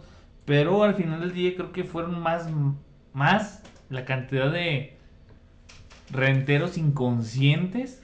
Dijeron, si no me puedes pagar, vacíamelo. Pero bueno, no sé, ¿verdad? Yo creo que es gente que a fuerza tenía otro ingreso. Como que siento que los, la renta de los locales era así como su, su extra. No sé, la verdad. Pero si digo así de que, híjole, qué feo. No, yo no, de verdad que mi papá pues ya es jubilado, pero no me puedo imaginar así, de solo pensar así de que imagínate que mi papá tuviera un local de X cosa que tuviera que cerrar ¿cómo, ¿cómo le hubiéramos hecho pues? ¿Cómo le hubieran hecho ellos dos? O sea, ¿de dónde sacan dinero? ¿De dónde se apoyan para la comida? Porque seguimos comiendo, los servicios se siguen pagando. la vida, la vida, o sea, con pandemia con, o sin pandemia sigue. Y los gastos siguen, inclusive se incrementan. La luz, o sea, sube, sube el petróleo, sube la luz, sube el agua, sube todo. dices, güey, ¿qué pedo? Espérame, pues si ni estoy generando dinero, ¿de dónde te pago? horrible. Yo creo que hubo muchísima gente que, que no pudo, en serio. O sea, la verdad, bueno, yo estudio criminología. No he visto estudios, pero yo creo que si estos siete meses eh, suicidios estuvieron full. O sea. Mira, yo no he leído, o sea, soy honesto, no he leído estadísticas de México. Pero, por ejemplo, alrededor del mundo, durante este último año de pandemia, creció alrededor de 30 a 70%, depende del país, el nivel de, de suicidios entre gente joven, ni siquiera gente grande, entre gente de entre 18 y 35 años. Es que estuvo horrible. Justo hoy yo regresé, te contaba el servicio, entonces platicando así, dijimos, oye, mm, ¿qué tan, qué tan, tan triste te debes de sentir para llegar a suicidarte? Entonces entre platicando entre todos los que estábamos ahí decíamos, es que no es la tristeza, es la desesperación porque la gente que toma esas acciones, o sea, si ahorita está difícil conseguir trabajo con licenciatura, o sea, con tu título en mano, con tu certificado en mano, está difícil conseguir, imagínate toda la gente que se quedó hace 10 años, no era necesario un título para trabajar en Telmex, por ejemplo. Ahora sí, pero toda esa gente que se quedó con esa idea de que me, consigo un trabajo en no sé dónde, me pensionan, nunca saco una carrera, me pensionan, me jubilo y recibo mi dinero. Bueno o malo, pero estoy recibiendo dinero. Toda la gente que se quedó hasta la primaria, hasta la secundaria, hasta la prepa y que decidió, mm, hay, no, no se imaginan cuántos chavos hay que se quedaron hasta la prepa y se salieron para irse a otros trabajos en los que ahorita pues ya todos sabemos que nunca nos vamos a jubilar creo que ese es el problema de nuestra generación. Sí. Y de las que siguen. Ya no existe la jubilación, ya no existen los derechos, ya no existe la antigüedad, ya no existe nada. Entonces, güey, o sea, imagínate, trabajas todos los putos días para subsistir. Subsistir, existir, existir. Y luego sabes que no te vas a poder comprar una casa. O que te vas a endrogar como 40 años. No, y que si te compras una casa va si a ser trabajas, una pequeñísima era lo que yo le decía hoy a Daniel, o sea, sí me gusta lo minimalista, pero de verdad las casas que están para, para el fraccionamiento San Gabriel, aquí en Zacatecas, no te imaginas, porque hoy, hoy fuimos y están minis, o sea, no, no puedes vivir ahí, no, no, no. No, pues ¿para dónde te haces? O sea, es como, sí, es como, sí puedo vivir, pero si vivo solo o si me caso y nomás mi pareja y yo, pero no puedo tener hijos porque no hay espacio para tenerlos y la casa no tiene para dónde hacerse más que para arriba, pero no la puedo hacer para arriba porque la casa ya no tiene castillos y la infraestructura no aguanta, entonces, ¿qué hago? Está horrible, en serio. Entonces, yo ahora platica, o sea, viendo eso de, de los suicidios, te digo, no, tampoco he visto aquí en Zacatecas, ni siquiera aquí en Zacatecas he visto cuánto se alzó la, el porcentaje, pero yo también me quedé pensando, dije, es que no es la tristeza, o sea, ya dejen esos, sí, que hay suicidios por tristeza, pero dejando eso a un lado, es la desesperación de que, híjole, me corrieron de mi trabajo, y toda la gente, güey, pues consíguete otro. Sí, pero yo que tengo un título que, que así he batallado, imagínate la gente en prepa, o sea, imagínate eso sin pandemia. Ahora todo eso, súmale la pandemia, de que muy pocos negocios están contratando. No, y súmale el abuso que hay a consecuencia de eso, porque ahora, no sé, si antes en un trabajo te, te veías la publicación, cajero de tal cosa, 8 mil pesos al mes, sin prestación ni nada Ahora es cajero de tal cosa, misma empresa, misma chinga, mismo todo, 5500. Sí, exacto. O sea, a eso súmale todo eso de la presión que, digo, es válida para los jefes también, porque obviamente a ellos también se les, se les vino el mundo abajo con, de que no había gente, pero a eso súmale todo eso. Entonces dices, híjole, pues no, no lo quiero decir así, de que, ay, entiendo a los que se suicidan porque jamás los voy a entender, pero sí digo así como de que todos los que hablan y dicen eso hablan desde un privilegio. Un privilegio donde saben que tu papá te va a echar la mano si te quedas sin chamba, que de todos modos te vas, ni modo, vivo solo, ay, ni modo, qué, qué sacrificado, me regreso con mi mamá o con mis papás. Y ese, aunque tú lo veas como un sacrificio, es un privilegio. que pues tienes, a dónde llegar. Entonces yo, yo les decía a mis compañeros, es que ustedes están hablando desde el privilegio de que están trabajando en gobierno les pagan y de que están jóvenes y a lo mejor muchos no tienen hijos, pero imagínate a alguien, no sé, tenemos ahorita veintitantos años, imagínate a alguien de 35 años, recién casado, que acaba de sacar su casita y como pudo de Infonavit y esas madres, que ya quiere tener un hijo y te corren la chingada. Y sin prepa. Y no, con prepa, sin prepa, ¿de dónde va a agarrar jale ahorita en pandemia? Exacto. Y la mensualidad de la casa, pues no se va a esperar. Y las tarjetas y las deudas y la comida, pues tampoco va a esperar. Yo recuerdo que a principios de pandemia, un, o sea, viste un, bueno, al menos yo, en todos lados vi un buen de acciones chidas. De que tal banco te va a perdonar tantas mensualidades. De que por pandemia te perdonamos este cinco meses de paga. Pero ¿cuánto les duró eso? Pues sí, o sea, te perdonó cinco, pero llevamos doce. Ajá, o sea, ¿cuánto les duró lo buena onda? Pues Nada más al principio de la pandemia. ¿Cómo sobrevives los otros siete? Y a lo mejor sí lo entiendo. Mucha gente no se imaginó que iba a durar tanto. Nadie. Pero digo, bueno, o sea, pues si quieres echar la mano, pues y ves que se va alargando, a lo mejor no perdones mensualidades, pero busca formas de ayudar. No sé qué tan difícil sea para un banco, para empresas, no sé qué tan difícil sea, pero sí es así como Creo que... ahí tiene que ver mucho la influencia del gobierno, porque no sé, si te vas a, Europa, dos meses que se paró completamente, no les cobraron renta, no les cobraron luz, no les cobraron agua, no les cobraron un chorro de cosas de servicios, y el gobierno absorbió todos esos costos, y el gobierno obligó a las empresas a portarse bien con el pueblo. Imagínate que aquí pasa eso, un sueño. Completamente. Pero te digo, depende del gobierno. No sé, o sea, Estados Unidos estábamos hablando de que el país vecino les estaba mandando cheques desde 600 hasta 1200 dólares. De ayuda, ajá. Y aquí, ¿no? Qué feo. No, no sé. Duele el tercermundismo, ¿verdad? Sí, duele bastante. Sí, horrible. A lo mejor tú encerrado aquí en la casa en México no lo ves tanto, pero si te comparas con otros países y es así con que yo al menos personalmente sí veo como, por ejemplo, lo que dices de Europa y lo vi al principio de la pandemia y yo decía, güey, eso no es real. O sea, que estén perdonando las mensualidades, que estén perdonando los servicios, no es real. Pero sí pasa, o sea, más bien es, sí cierto, el tercermundismo de que tú estás, pues, aquí vives. No, no, es, es, creo que en ese aspecto es estar completamente dormidos, digo, porque eh, inclusive antes de la pandemia vimos que a otros países les quisieron subir el precio de la gasolina o de la luz o eso pararon el país un día y el gobierno dijo, no se sube nada. Aquí estamos hablando de que hoy en día, de un día para otro, la gasolina te sube un peso, Lito. Sí, es cierto. Entonces dices, bueno, pues ya no en ruta, no aplica, no aplica tanto. Pues sí, sí va a aplicar porque ya te van a subir la ruta y luego te va a subir todos los insumos dependientes. dices, ay, entonces sí me duele, ¿verdad? Pues sí, sí duele que te suban un peso. Exacto. Yo creo que también es esa mentalidad de la mayoría que no, pues la mayoría no lo ve así como, por ejemplo, ahorita dices un peso de litro al día. Y mucha gente dice, un peso, güey, o sea, un peso. Dice, sí, un peso es un peso, o sea, pero va pasando el tiempo y jamás has visto que vuelva a bajar. ¿No? Y aparte es un peso, pero por litro. Imagínate los transportes públicos que ponen 160 litros al, al día. Sí, O cierto. sea, dices, verga. O sea, y luego imagínate las pipas, y luego imagínate los trailers que ponen mil litros por día, y luego imagínate los aviones, y luego imagínate. Todo. Entonces, pues ese peso se multiplicó como por 100. Ajá.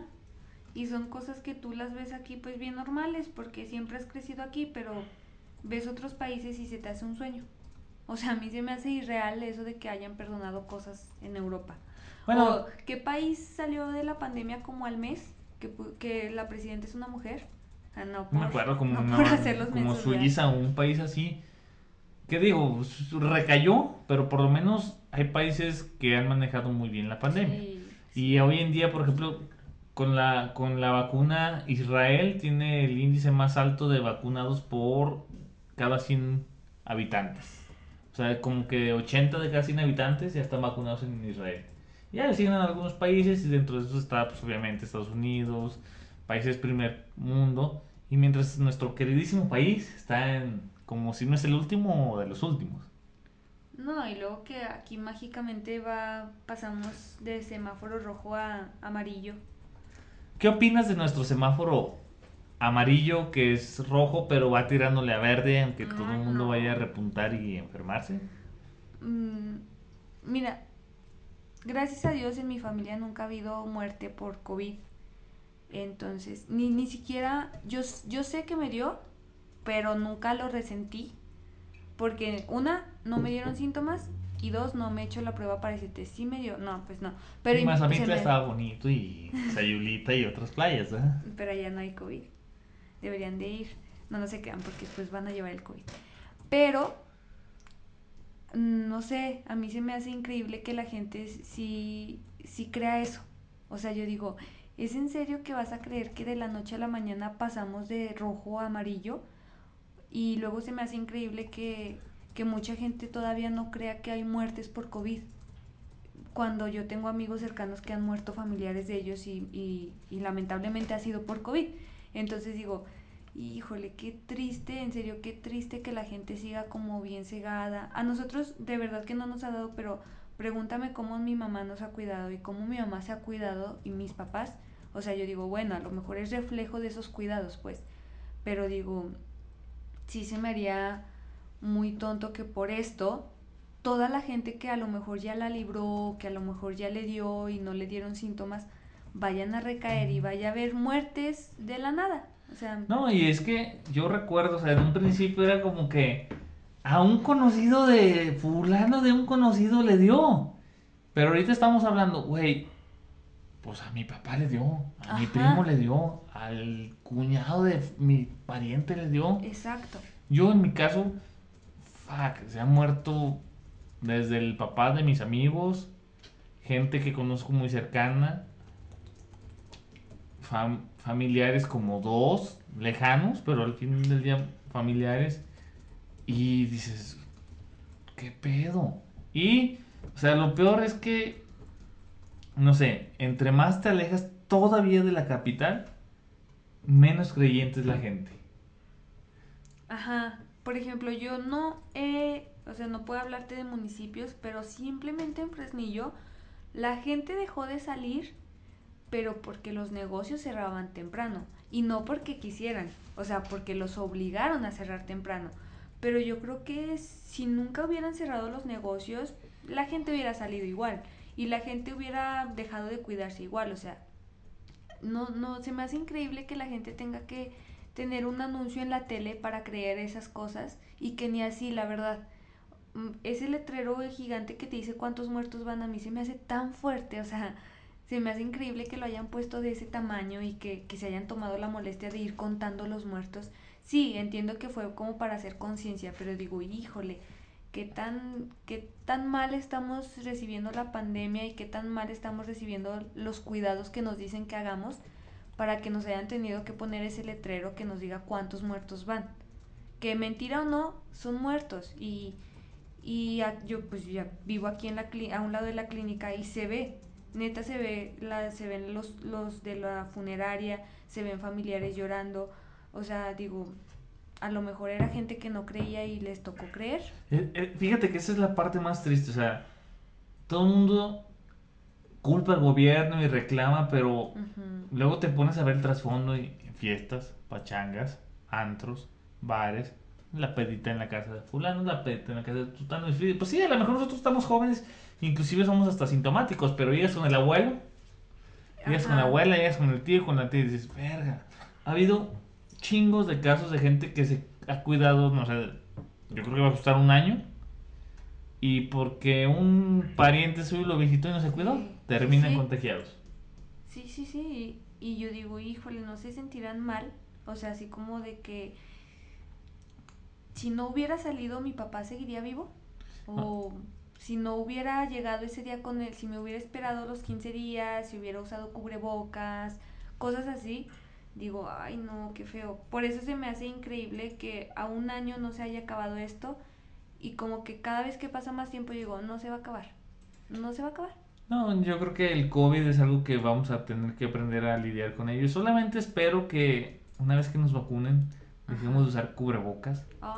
Realmente es muy castroso el usar cubrebocas. Horrible. Digo, puedo soportar ponerme gel 200 veces al día y lavarme las manos y bañarme llegando a mi casa y quitarme la ropa y que todo esté bien. Pero creo que el cubrebocas Ah, es algo que me está haciendo más orejón de lo que estaba. O sea, Baby Yoda me está quedando como anillo al dedo. Realmente, pues imagínate, o sea, uno que está ciego, usa lentes, le cargas los lentes, y luego le cargas el cubrebocas, y luego le cargas los audífonos, y luego le cargas que aretes y la chingas, dices, no mames, güey, o sea, putas orejas se me van a caer. Sí, a mí mi parte favorita de la pandemia es el distanciamiento social. yo amo no tener que llegar a lugares y no saludar a toda la gente así como de lejitos, hola a todos, aquí estoy. Pero sí, lo del cubrebocas, sí, también espinillas, eh, el calor, si usas lentes, el... El empaño, yo ya me quiero ver con lentes ahorita el mayo, con un pinche cubrebocas y... Ajá. Todo sofocado y con el pinche lentes invierno. Creo que puedo vivir con la pandemia a excepción del cubrebocas. Y en este caso, no sé, no sé tú, pero por lo menos en mi familia ya mis abuelitos ya están vacunados. Y sí, en mi familia también. Bueno, tengo solo tres abuelos ahora y ya los de con mi papá ya están vacunados y con mi mamá también ya lo registraron desde que empezó, yo creo que ya le tocó la vacuna. Entonces yo digo, bueno, ya no suelten mis jefecitos y una vez más, ya si me carga la chingada a mí, pues ya como quiera. Ya es menos peor. Sí, fíjate, mi mamá es muy miedosa y ella dice que aún con la vacuna se va a seguir cuidando igual, ¿verdad? Que pues está bien. Pero sí es cierto. Mi, a mis papás creo que les toca en, creo que me dijo que en junio, hasta junio, y pues a nosotros nos toca hasta el abril del siguiente año. Con suerte. Ajá. Pero pues sí, no sé, yo tengo como un 10% de esperanza que, que, vean que a lo mejor sí va funcionando y que traigan más vacunas y que como que se, se facilite eso de, de, que te vacunes. Pero no sé, no sé, está bien, pues no sé, es que nunca sabes qué mañas traiga el gobierno y como siempre tienen su... Sus planes. Sus planes, pues está... Yo realmente, fíjate, mi esperanza es que nos alcance tan rápido la venta al público en general como para que la industria privada empiece a venderlas y ahora sí cada quien se compra su vacuna y chingue su madre se vacuna, de la que quieras. De la de China, de la de Rusia, de, las alemanas, de la que tú quieras, pero ya que la tengas ahí y vayas a la pinche farmacia, dame cinco vacunas para el COVID. sí, sí, también eso estaría, yo creo que sí nos quería como anillo al dedo que pasara eso, pero pues ahí es otra así como de pensar en la gente que no tiene la posibilidad de las vacunas. No, pero creo que en esta parte, si la industria privada entra, la gente que sí tiene el varo, compra en la privada. Entonces, la parte pública tiene menos demanda y tiene más capacidad de cubrir a la gente que no tiene la capacidad de comprarla. Sí, sí, sí. Porque ya no hay tanta demanda, o sea, ya no se preocupa la gente por pagarle a, entre ricos y pobres la vacuna. Los ricos gastan su barote, se vacunan y la gente pobre pues utiliza la de gobierno. Sí, también. De hecho, creo que sí fue el inicio, ¿no? O sea, empezaron a vacunar en como en en pueblitos, en ranchitos. De hecho, hasta había un meme así como de que, no mames, AMLO, ¿cómo vas a vacunar a esa gente si es la más sana? O sea, la gente como más apartada, donde en comunidades había que 300 personas como que eran los más sanos y así. Como también han visto eso de que dicen que ningún vagabundo se ha muerto por COVID. bueno, dicen. O sea, es un meme que, que pusieron así como que, oigan, yo no he sabido de vagabundos, pero pues bueno, todos hablamos desde nuestro privilegio de ni sí, no, o sea, es exactamente, diste en clavo. Creo que esa gente ni siquiera la tomarán en cuenta en las estadísticas. Ajá. Yo también pensé eso. Somos tan culeros que no la tomaremos en cuenta. No es por otra cosa. La neta, sí, somos tan culeros que no las tomaremos en cuenta. Sí, yo también dije, claro que ha habido muertos, o sea, vagabundos que se han muerto, pero como siempre han dicho, o andaba borracho, o, o, sea, cosas así que ni... Sí, no, le inculquen otras cosas. O sea, es como como en un principio que México no quería ver la pandemia y decía que todo el mundo se, se moría de una neumonía rara. Ah, sí. O que les no era COVID, era una neumonía rara. Que les quitaban el... El líquido de la rodilla. Sí, dijeron eso y fue así como que, híjole. Y no dudo que haya gente que todavía sigue con ese pensamiento. Lo hay, lo hay. Y, y yo creo que es la misma gente que se le ha muerto gente, familiares cercanos, y no lo ha querido ver, pero es como lo que mencionábamos hace ratito del pro vida, pro aborto. Pues ¿cuándo? ¿Cuándo te metes en su cabeza y le haces cambiar esa mentalidad? Nunca. Ni ellos conmigo, o sea, si por más que me digan y por más de que mira, es que mi familiar no tenía nada, fue COVID, o sea, Sí, no, era sintomático y se murió. De hecho, o sea, en mi pueblo se acaba de morir ayer un chavito de 29 años. dices, güey, pues 29 años, güey, pues a estar bien sano todo el pedo. Pues la realidad es que nuestra, nuestra salud como mexicanos es lo que menos nos importa. Si no, no seríamos los primeros países en diabetes, en obesidad, y cuánta madre es. Entonces dices, güey, a veces pues sí se muere un chingo de gente, pero pues también mira las condiciones en las que estamos, llenos de colesterol, diabetes, obesidad falta de actividad física y un chingo de mamadas. Güey, pues es que también no le busques tanto la muerte, sí llega. Sí, ajá, o sea, porque quieren a fuerza como, como retar a eso? O sea, es lo que yo pienso. ¿No les dará tristeza así como de que, oye, si nos hubiéramos cuidado más, fulanito seguiría vivo? O si nos hubiéramos preocupado más por X, su obesidad, por, por problemas respiratorios, ¿seguiría vivo? Creo que desde mi parte es una carga muy grande. Sí, horrible. Yo no me imagino que diga, güey, perdí a mi familiar, güey, porque estaba en el Adame, en la peda y me contagié y era sintomático. Exacto, yo digo, también. güey, ahí sí no me lo perdonaría. No, yo tampoco y, y no, no, no me cabe como hay muchas personas que no se ponen a pensar en eso.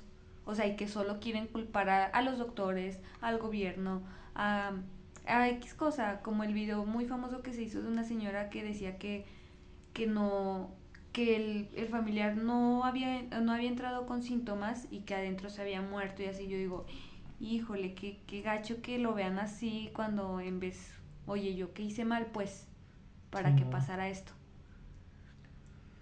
Bueno, pero y volviendo al tema del emprendimiento, ¿qué sigue para María Fernanda? ¿Cuáles son sus nuevos proyectos? ¿A dónde, ¿Hacia dónde va? Va a retomar la heladería ahorita en tiempo de calor, va a tener nuevos proyectos, se va a expandir. ¿Qué sigue? Mm, mira, ahorita estoy bien, bien centrada en un local. Estoy, no sé, lo pensé hace un mes, se me fue la idea una semana, pero desde hace cuatro semanas me volvió así como el pique de que oh, hay que buscar un local. Entonces yo creo que ahorita es eso, un local donde pueda haber venta. Eh, sin encargar, o sea, que, que haya... Local? Ajá, que haya... un stock ahí. Ajá, tener un stock como medio surtidón, también pensando en los, en los personajes que me han pedido más. Pero también digo, a lo mejor no siempre me va a salir de ahí y me gustaría meter estambre. y lasas de las que yo uso y estambre en general y material. Todo el material que yo he necesitado y que en algún momento he tenido que pedir por internet, tenerlo como aquí. A lo mejor no así súper surtidísimo un Soriana, no, pero o sea, estamos hablando de que no solamente sería tener tus creaciones, sino tener el material para que la gente haga sus propias creaciones. Ajá.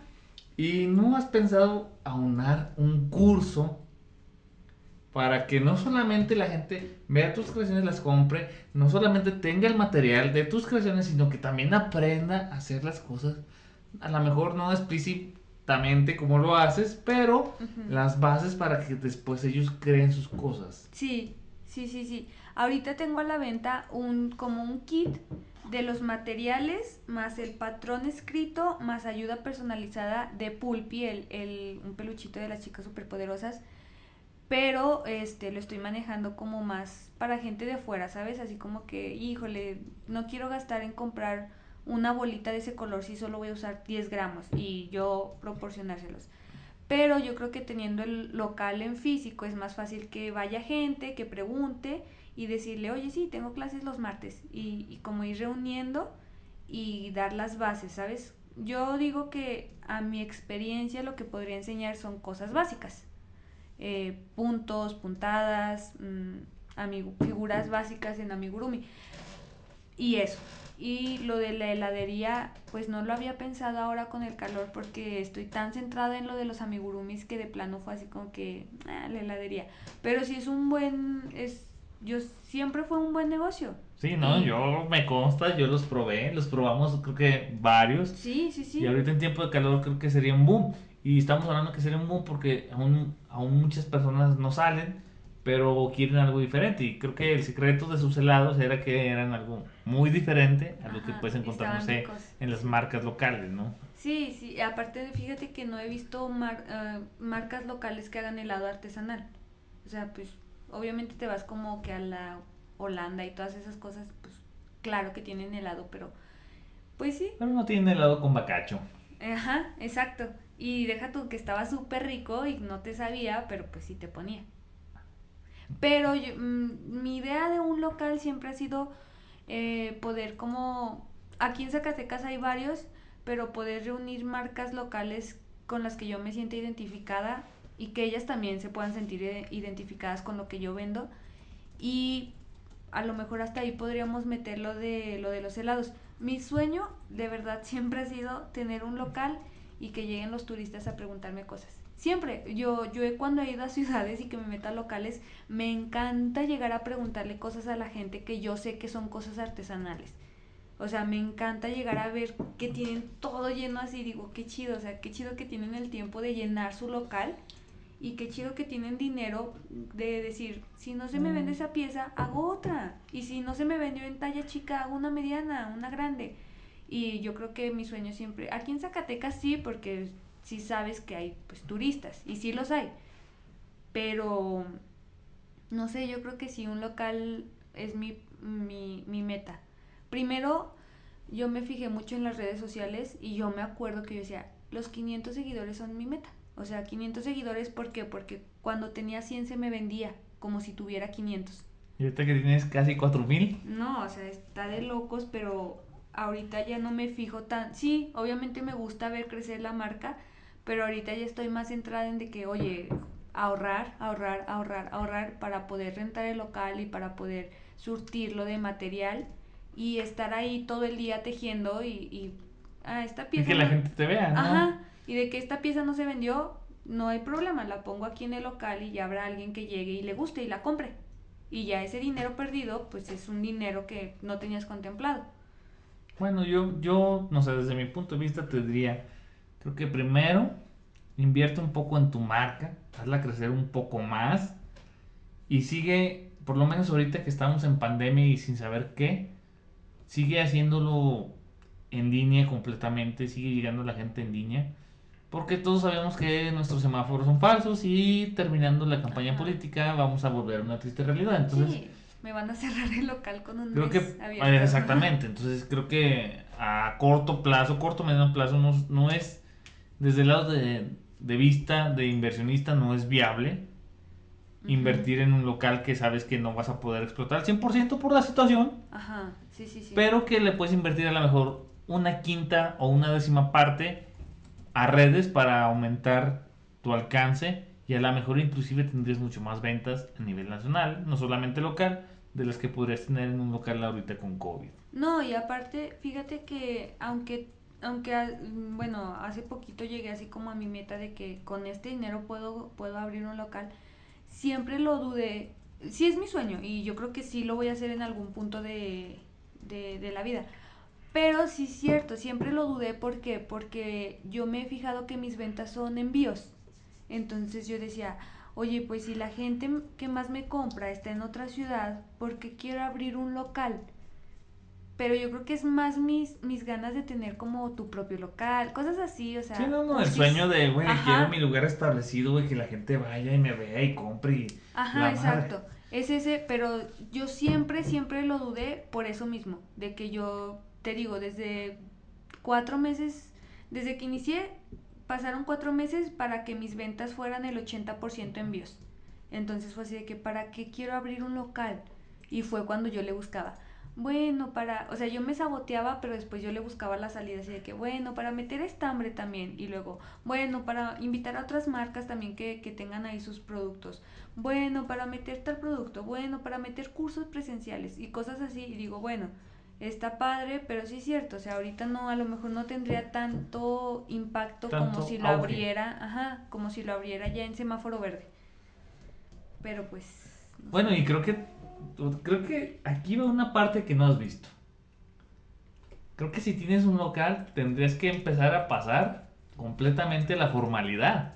Y a la, me refiero a la formalidad legal, o sea, a empezar a facturar, a empezar a pagar impuestos, a empezar a hacer todo aquello que como emprendedor pasas cuando ya tienes un, a un negocio en físico, ¿no? Y sí, claro que da miedo, pero creo que nos da miedo porque nuestra cultura financiera es muy pobre. Sí, yo no, y carecemos de demasiada información y luego, peor aún, vas a alzada que te informen y te mandan al quiote y lo único que quieren hacerte es en, enrollarte para que les termines pagando un chingo de impuestos. Sí, y luego peor si, si te enfrentas con, por ejemplo, yo que no sé nada de eso. O sea, ahí es otra cosa. Tengo que empezar a, a pensar en contratar un contador que me explique, que me ayude. Por ejemplo, ayer me cotizan unos, unos productos para el Día del Niño en un colegio y me dice, oye, pero si facturas, ¿verdad? Y yo, no, ¿qué es eso? O sea, no sé. Y lo, o me dice el chavo, ¿me pasas los precios ya con IVA? Y yo, oye, pues el precio que te estoy dando es el, final, o sea, no, no te voy a subir nada. No entiendo nada de eso. Entonces, sí da miedo como emprendedor porque cuando emprendes algo, muy pocas personas se imaginan o muy pocas personas confían en ese negocio. O llegan al punto de tener que formalizar el negocio. Ajá, entonces, pues yo digo que la mayoría como emprendedores así como que, bueno, para que me dé dinero mientras esto, mientras, esto. Entonces, sí ya, pues, o sea, ahorita que dices, sí es cierto, tengo que empezar a pensar en eso y es así con que, híjole, nunca me había imaginado que querer tener un este local, ajá, y que querer tener un local me iba a tener que meterme al SAT cuando yo no sé. Formalizar simplemente y, te digo, pues es que entre más creces, creo que, o sea, si de, de verdad quieres crecer, tienes que tener empleados, tienes que tener más gente alrededor, tienes que tener proveedores porque a lo mejor la tiendita en la, en la, en la que ahorita compras ya no te va a dar abasto. Ajá. Y ahora tienes que comenzar a importar de otros lugares y, eso significa que necesitas hacer transferencias, necesitas hacer un chorro de cosas que necesitas estar legalmente formado. O sea, tus empleados necesitan estar legalmente dados de alta, legalmente tener seguro. O sea, necesitas un chorro de cosas si realmente buscas que tu que lo que haces ahora dé el siguiente paso. Sí. Si quieres que quede como está, chingón, ahí está bien. Pero si, si quieres incursionarte, imagínate, no sé, te llama Telmex, oye, ¿sabes qué? Me encantaron tus regalos, es un chingo de publicidad, necesito darles un, un regalo ahora para el 10 de mayo a todas las mamás que tengo en mi empresa, necesito 300 mil piezas. ¿Cuánto es? Y tú, ay, esto, ah, ok, factúramelo. No. No. Pásame Sí, tu sí, cuenta sí. para depositar. La personal de estudiantes, no, güey, no jalo. Imagínate, perderte un contrato de 300 mil piezas con Telmex. No, y luego, o sea, donde ahorita me hacen los depósitos es una tarjeta de débito, pues normal, esa que acepta un límite. Solo una vez me ha pasado de que me dicen, oye, ya no te puedo depositar porque ya te depositar. Bueno, Daniel me dijo, yo dije, oye, ya no me depositan. Y me dice, es que ya sobrepasaste el límite de lo que te pueden depositar al mes. Y yo, híjole. Entonces viéndolo así digo, "Ay, qué chido. Me depositaron como nueve mil pesos de, de puros así de que quiero, quiero ese monito, eh. o sea, se movió muy bien ese mes y fue así de que qué padre. Sí, pero ¿cuántos clientes no perdiste que no te pueden Exacto. depositar? O clientes que me decían, oye, es que lo quiero para allá. Yo no, solo soy yo, no puedo. Sí, cierto, o sea, a fuerza tengo que crecer y, y no puedo crecer sola. Tengo que contratar a alguien, tengo que enseñarle a alguien, tengo que... No, no, no, o sea, tienes que generar un modelo de negocio, tienes que im- implementar tu misión, tu visión, tus objetivos, la cultura que quieres desarrollar con tus empleados, lo que quieres del empleado, lo que, es- lo que les quieres inculcar para que ellos lo, lo impregnen en cada producto que están haciendo. O sea, Ajá. sí es un pedote. O sea, yéndonos ahora sí que el lado formal de la moneda, sí es un pedote tener un negocio exitoso.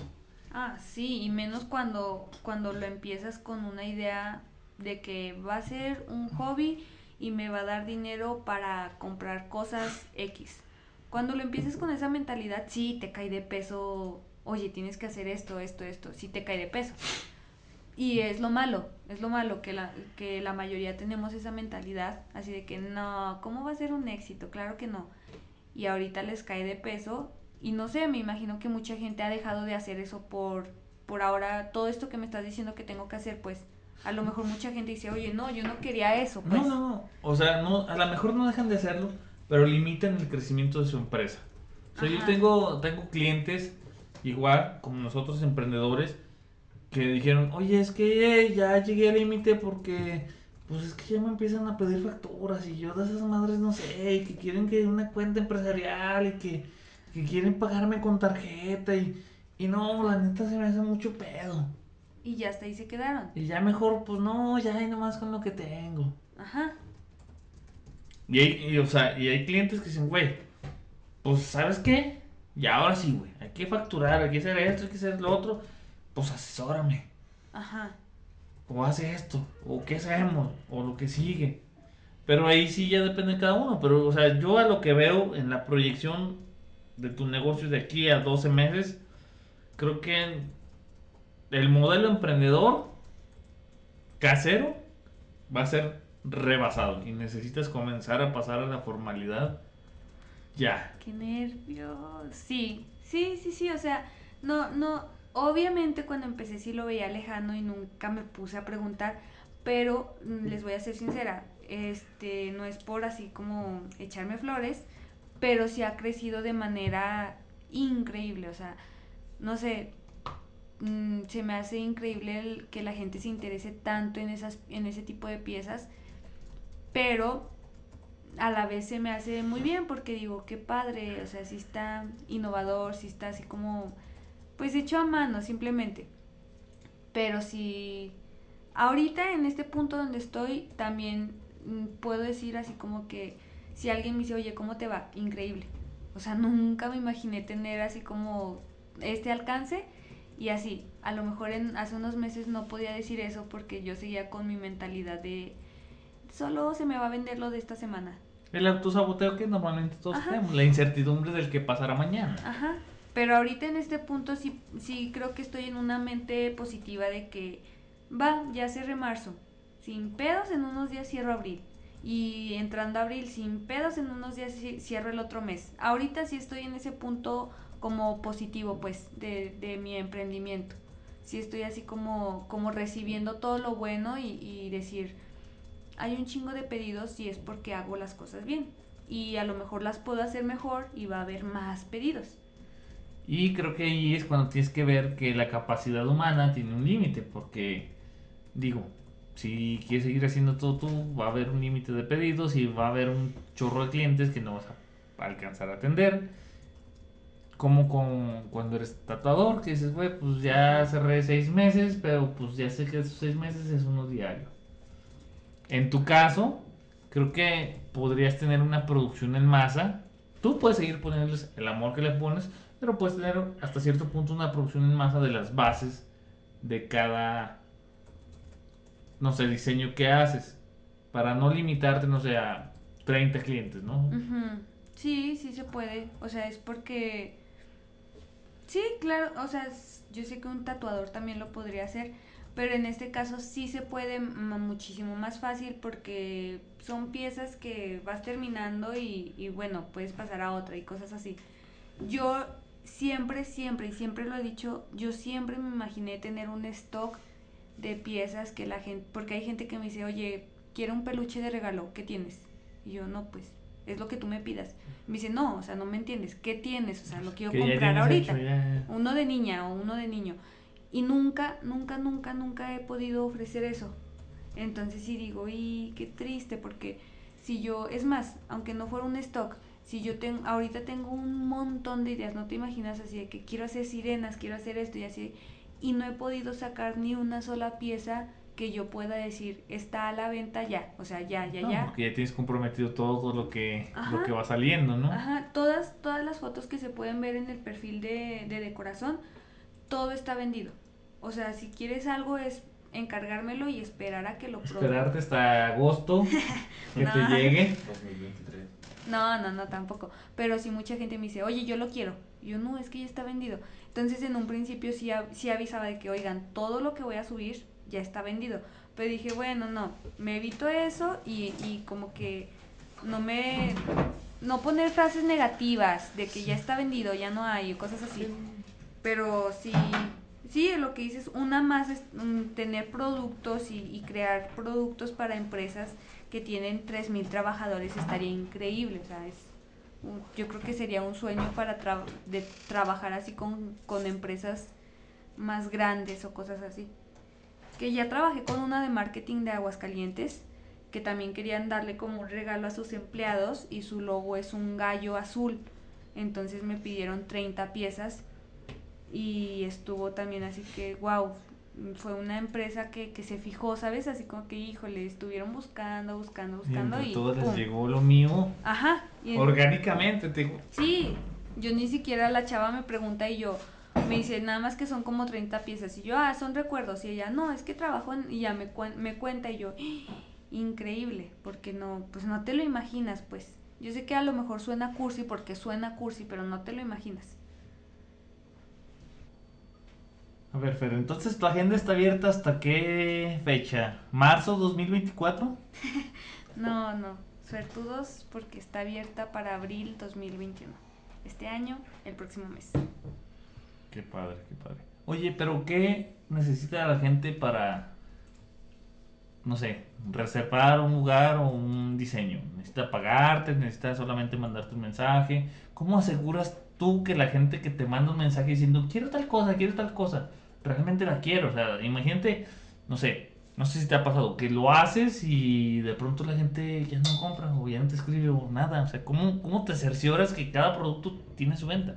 O sea, creo que al final del día, si alguien te, ya no te contesta y no se lo vendes a él, lo vas a vender. Pero creo que tendría que haber, no sé, cláusulas especiales para cuando alguien te pide algo específico, ¿no? Al principio a mí me daba mucha pena pedir anticipo muchísima pena, o sea, yo no me daba mucha pena.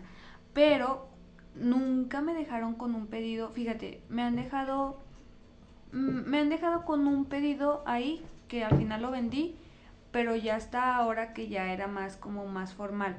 Pero al principio donde yo vendía piezas así de que chiquitas y cosas así, nunca me dejaron plantada con un pedido. Pero por cuando empecé a ver la dificultad de las cosas que me pedían fue así de que, híjole, no, o sea, tengo que pedir anticipo para comprar material, comprar este, las cosas que vaya a necesitar. Y es más, para asegurar que mi tiempo invertido en aprender a hacer eso, pues va a valer.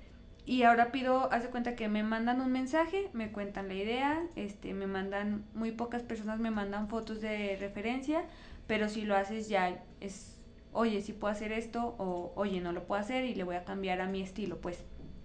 Y confirmado todos los cambios que se quieran hacer de la figura, tamaños y todo eso, el depósito del 50% es clave para que pueda quedar confirmado. O sea, tengo una agenda ahorita y si es así como que, híjole, si no me pagaste, muy rara vez lo apunto, o sea, lo tomo como, como, así como cuando dice, sí, a la vuelta, joven, cosas así. Pero la mayoría de la gente, ah, te digo así, siempre han sido súper amables y nunca, sí, nunca he tenido problemas y cuando, cuando menciono lo del anticipo es así como que, ah, sí, sin problemas, te lo hago ahorita mismo y cosas así. Entonces, eh, el otro pago, si ese envío se hace el uno o dos días antes de que vaya a salir el envío, y si es entrega personal, se puede hacer sin problema ese día. Oye, y con el envío, tengo dudas sobre el envío. Tengo muchísimas dudas porque no sé cómo, o sea, no sé cómo funciona la paquetería. O sea, ¿tú absorbes el gasto o es un envío, un envío por cobrar? No, es, eh, ahorita estoy manejando envíos, o sea, lo cobro. El envío ustedes lo pagan, pues. Pero si tu compra es mayor a 900 pesos, que ha sido porque muchas veces quieren tres piezas grandes, entonces ahí fácil en las tres piezas son 900 pesos yo pago el envío. O sea, yo, yo se lo o sea, A partir de 900 pues. envío gratis, 900 por abajo. Ustedes lo, lo cubren. Pago y, por cobrar. y, y tenemos como la facilidad de... Tenemos, como si fuéramos muchos. Pero... Bueno, más de uno ya son plural. Sí, sí, sí. Pero si tú dices, si me, me han dicho, oye, yo he tenido problemas con Correos de México. Ah, ok, te cotizo otra paquetería, la que quieras y por eso sale. Entonces es como que hay flexibilidad en ese aspecto de que no me gusta esa paquetería. Ah, ok. Mm, me tomo el tiempo de ir a otra y, cotizarte y sin problema. No, no, eso está chido, digo, porque al final del día, pues si es por cobrar, güey, si te la mando, güey, por pinche en Uber. Sí. No hay pedo. Ajá. Y ha, y ha habido gente que, que me ha dicho, quiero tantas piezas y no hay problema cuando salgan no me regales el envío, yo sé que son más de 900 pesos, no me regales el envío, mándamelo por DHL que me llega al día siguiente, por estafeta, o sea, cosas así. Y yo digo, ah, perfecto, o sea, son, son costos que... Que la gente absorbe, ¿no? Que el cliente absorbe y que, chingón, eh, digo, porque a nivel empresa son costos que te impactarían un chingo en tu utilidad. Eh, tuve como un, un problemita en, en diciembre, haz de cuenta que, pues obviamente dejé más, les di más prioridad a los envíos para que alcanzaran a llegar el 24 de diciembre. Entonces me atrasé por cuestión de material que faltó aquí en Zacatecas, no conseguí cosas y yo absorbí costos de envío para que les llegaran al día siguiente casi casi. Pero la verdad sí fue así como un aliviane así de, decir, híjole. Este, me costó, pero quedó bien. Ajá, y le va a llegar para el regalo que ella quiere dar. Entonces fue así como que no importa. No importa porque fue culpa mía, fue problema de aquí de Zacatecas, del material y todo eso, pero no importa. No, no, qué chingón que tú absorbiste la responsabilidad, no, no fue así como, güey, pues no es mi pedo la paquetería. Ajá, Digo, porque hay un chingo de, de, proveedores que así son, ¿no? Dices, no, pues no es mi pedo. Entonces, eh, ah, como quiere. No, es que yo sí, pues como que todavía tengo con el corazón pues de emprendedor, así de que quieres quedar bien sí, no, no, el amor por hacer lo que haces. Creo que, o sea, conociéndote como te conozco, de los añitos que ya nos conocemos, creo que eso no va a cambiar inclusive cuando ya no estés tú haciendo las cosas. Creo que las políticas de, de tu empresa van a ser de acuerdo a tus pensamientos y a la ideología que tienes. Y creo que tu esencia la vas a transmitir a las otras personas. Y creo que cuando contrates a alguien va a ser porque crees que está en la misma sintonía y bajo la misma vibra y la misma emoción de, de cada producción como tú la tienes. Si no, no podría estar trabajando contigo. ¿no? Sí, yo también, sí, la verdad sí he, he, pensado mucho así como de que, híjole, me gustaría muchísimo que todas hicieran el mismo... O sea, que todas le dedicaran el mismo tiempo, pues si algún día llego a contratar a más gente o, o a enseñar y yo creo que sí es cierto, va, a lo mejor no va a cambiar eso porque, pues no sé, eso ya es más personal, o sea, de, de querer como satisfacer a todos los clientes, pues sí. Y que nadie se vaya de que, ay, no me gustó la pieza o así. De hecho, muchas veces mando fotos así que, oye, ¿te gusta así? O le cambio algo. Y todos así que no, sí. Me ha pasado que mucha gente me dice así como que sí, O sea, no sé si lo digan porque sí les gusta o no, no sé, no sé, es que pues cada cabeza es un mundo. Pero sí me preocupa, yo creo que a todos los emprendedores sí me preocupa mucho lo que la, los clientes digan, pues. O sea... El que dirán. Ajá. O sea, ni siquiera, o sea, yo creo que ni siquiera es el que dirán. Creo que te preocupa más la satisfacción que el cliente debe de tener por tu producto. Ajá, sí, sí, sí, y sí me preocupa mucho.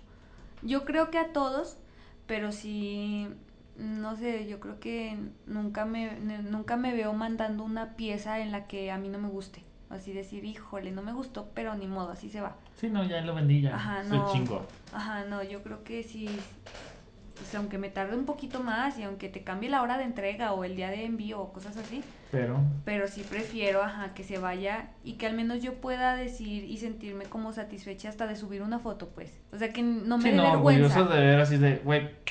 Mandé eso. Poca madre. Ajá. Yo creo que sí, es eso. Y sí se ve, sí se refleja en los clientes. O sea, muchas veces yo he subido fotos y digo, híjole, a mí me gustó un montón, pero no sé si a la demás gente y a lo mejor simplemente con la descripción de que estoy súper feliz de hacer esas cosas o cosas así, la gente lo ve y dice, oye, pues no me gustó, pero la morra le puso empeño, like, y, mamalón, y lo comparto, y, cosas así. Todo eso se ve y se refleja. Es como lo que decíamos, el amor impacta, y, y como impactes es el alcance que tiene. Ajá, sí, sí, sí. Por ejemplo, ahorita yo tenía, eh, de hecho, Caloncho yo no lo iba a subir porque yo dije, híjole, no creo que mucha gente lo ubique. O sea, no que, no que yo diga que no es así conocidísimo, pero dije, pues no sé, a lo mejor les gustaría más ver un Justin Bieber, cosas así hechas. Sí, no, más internacionales, más marketing, más figura pública, ¿no? Ajá.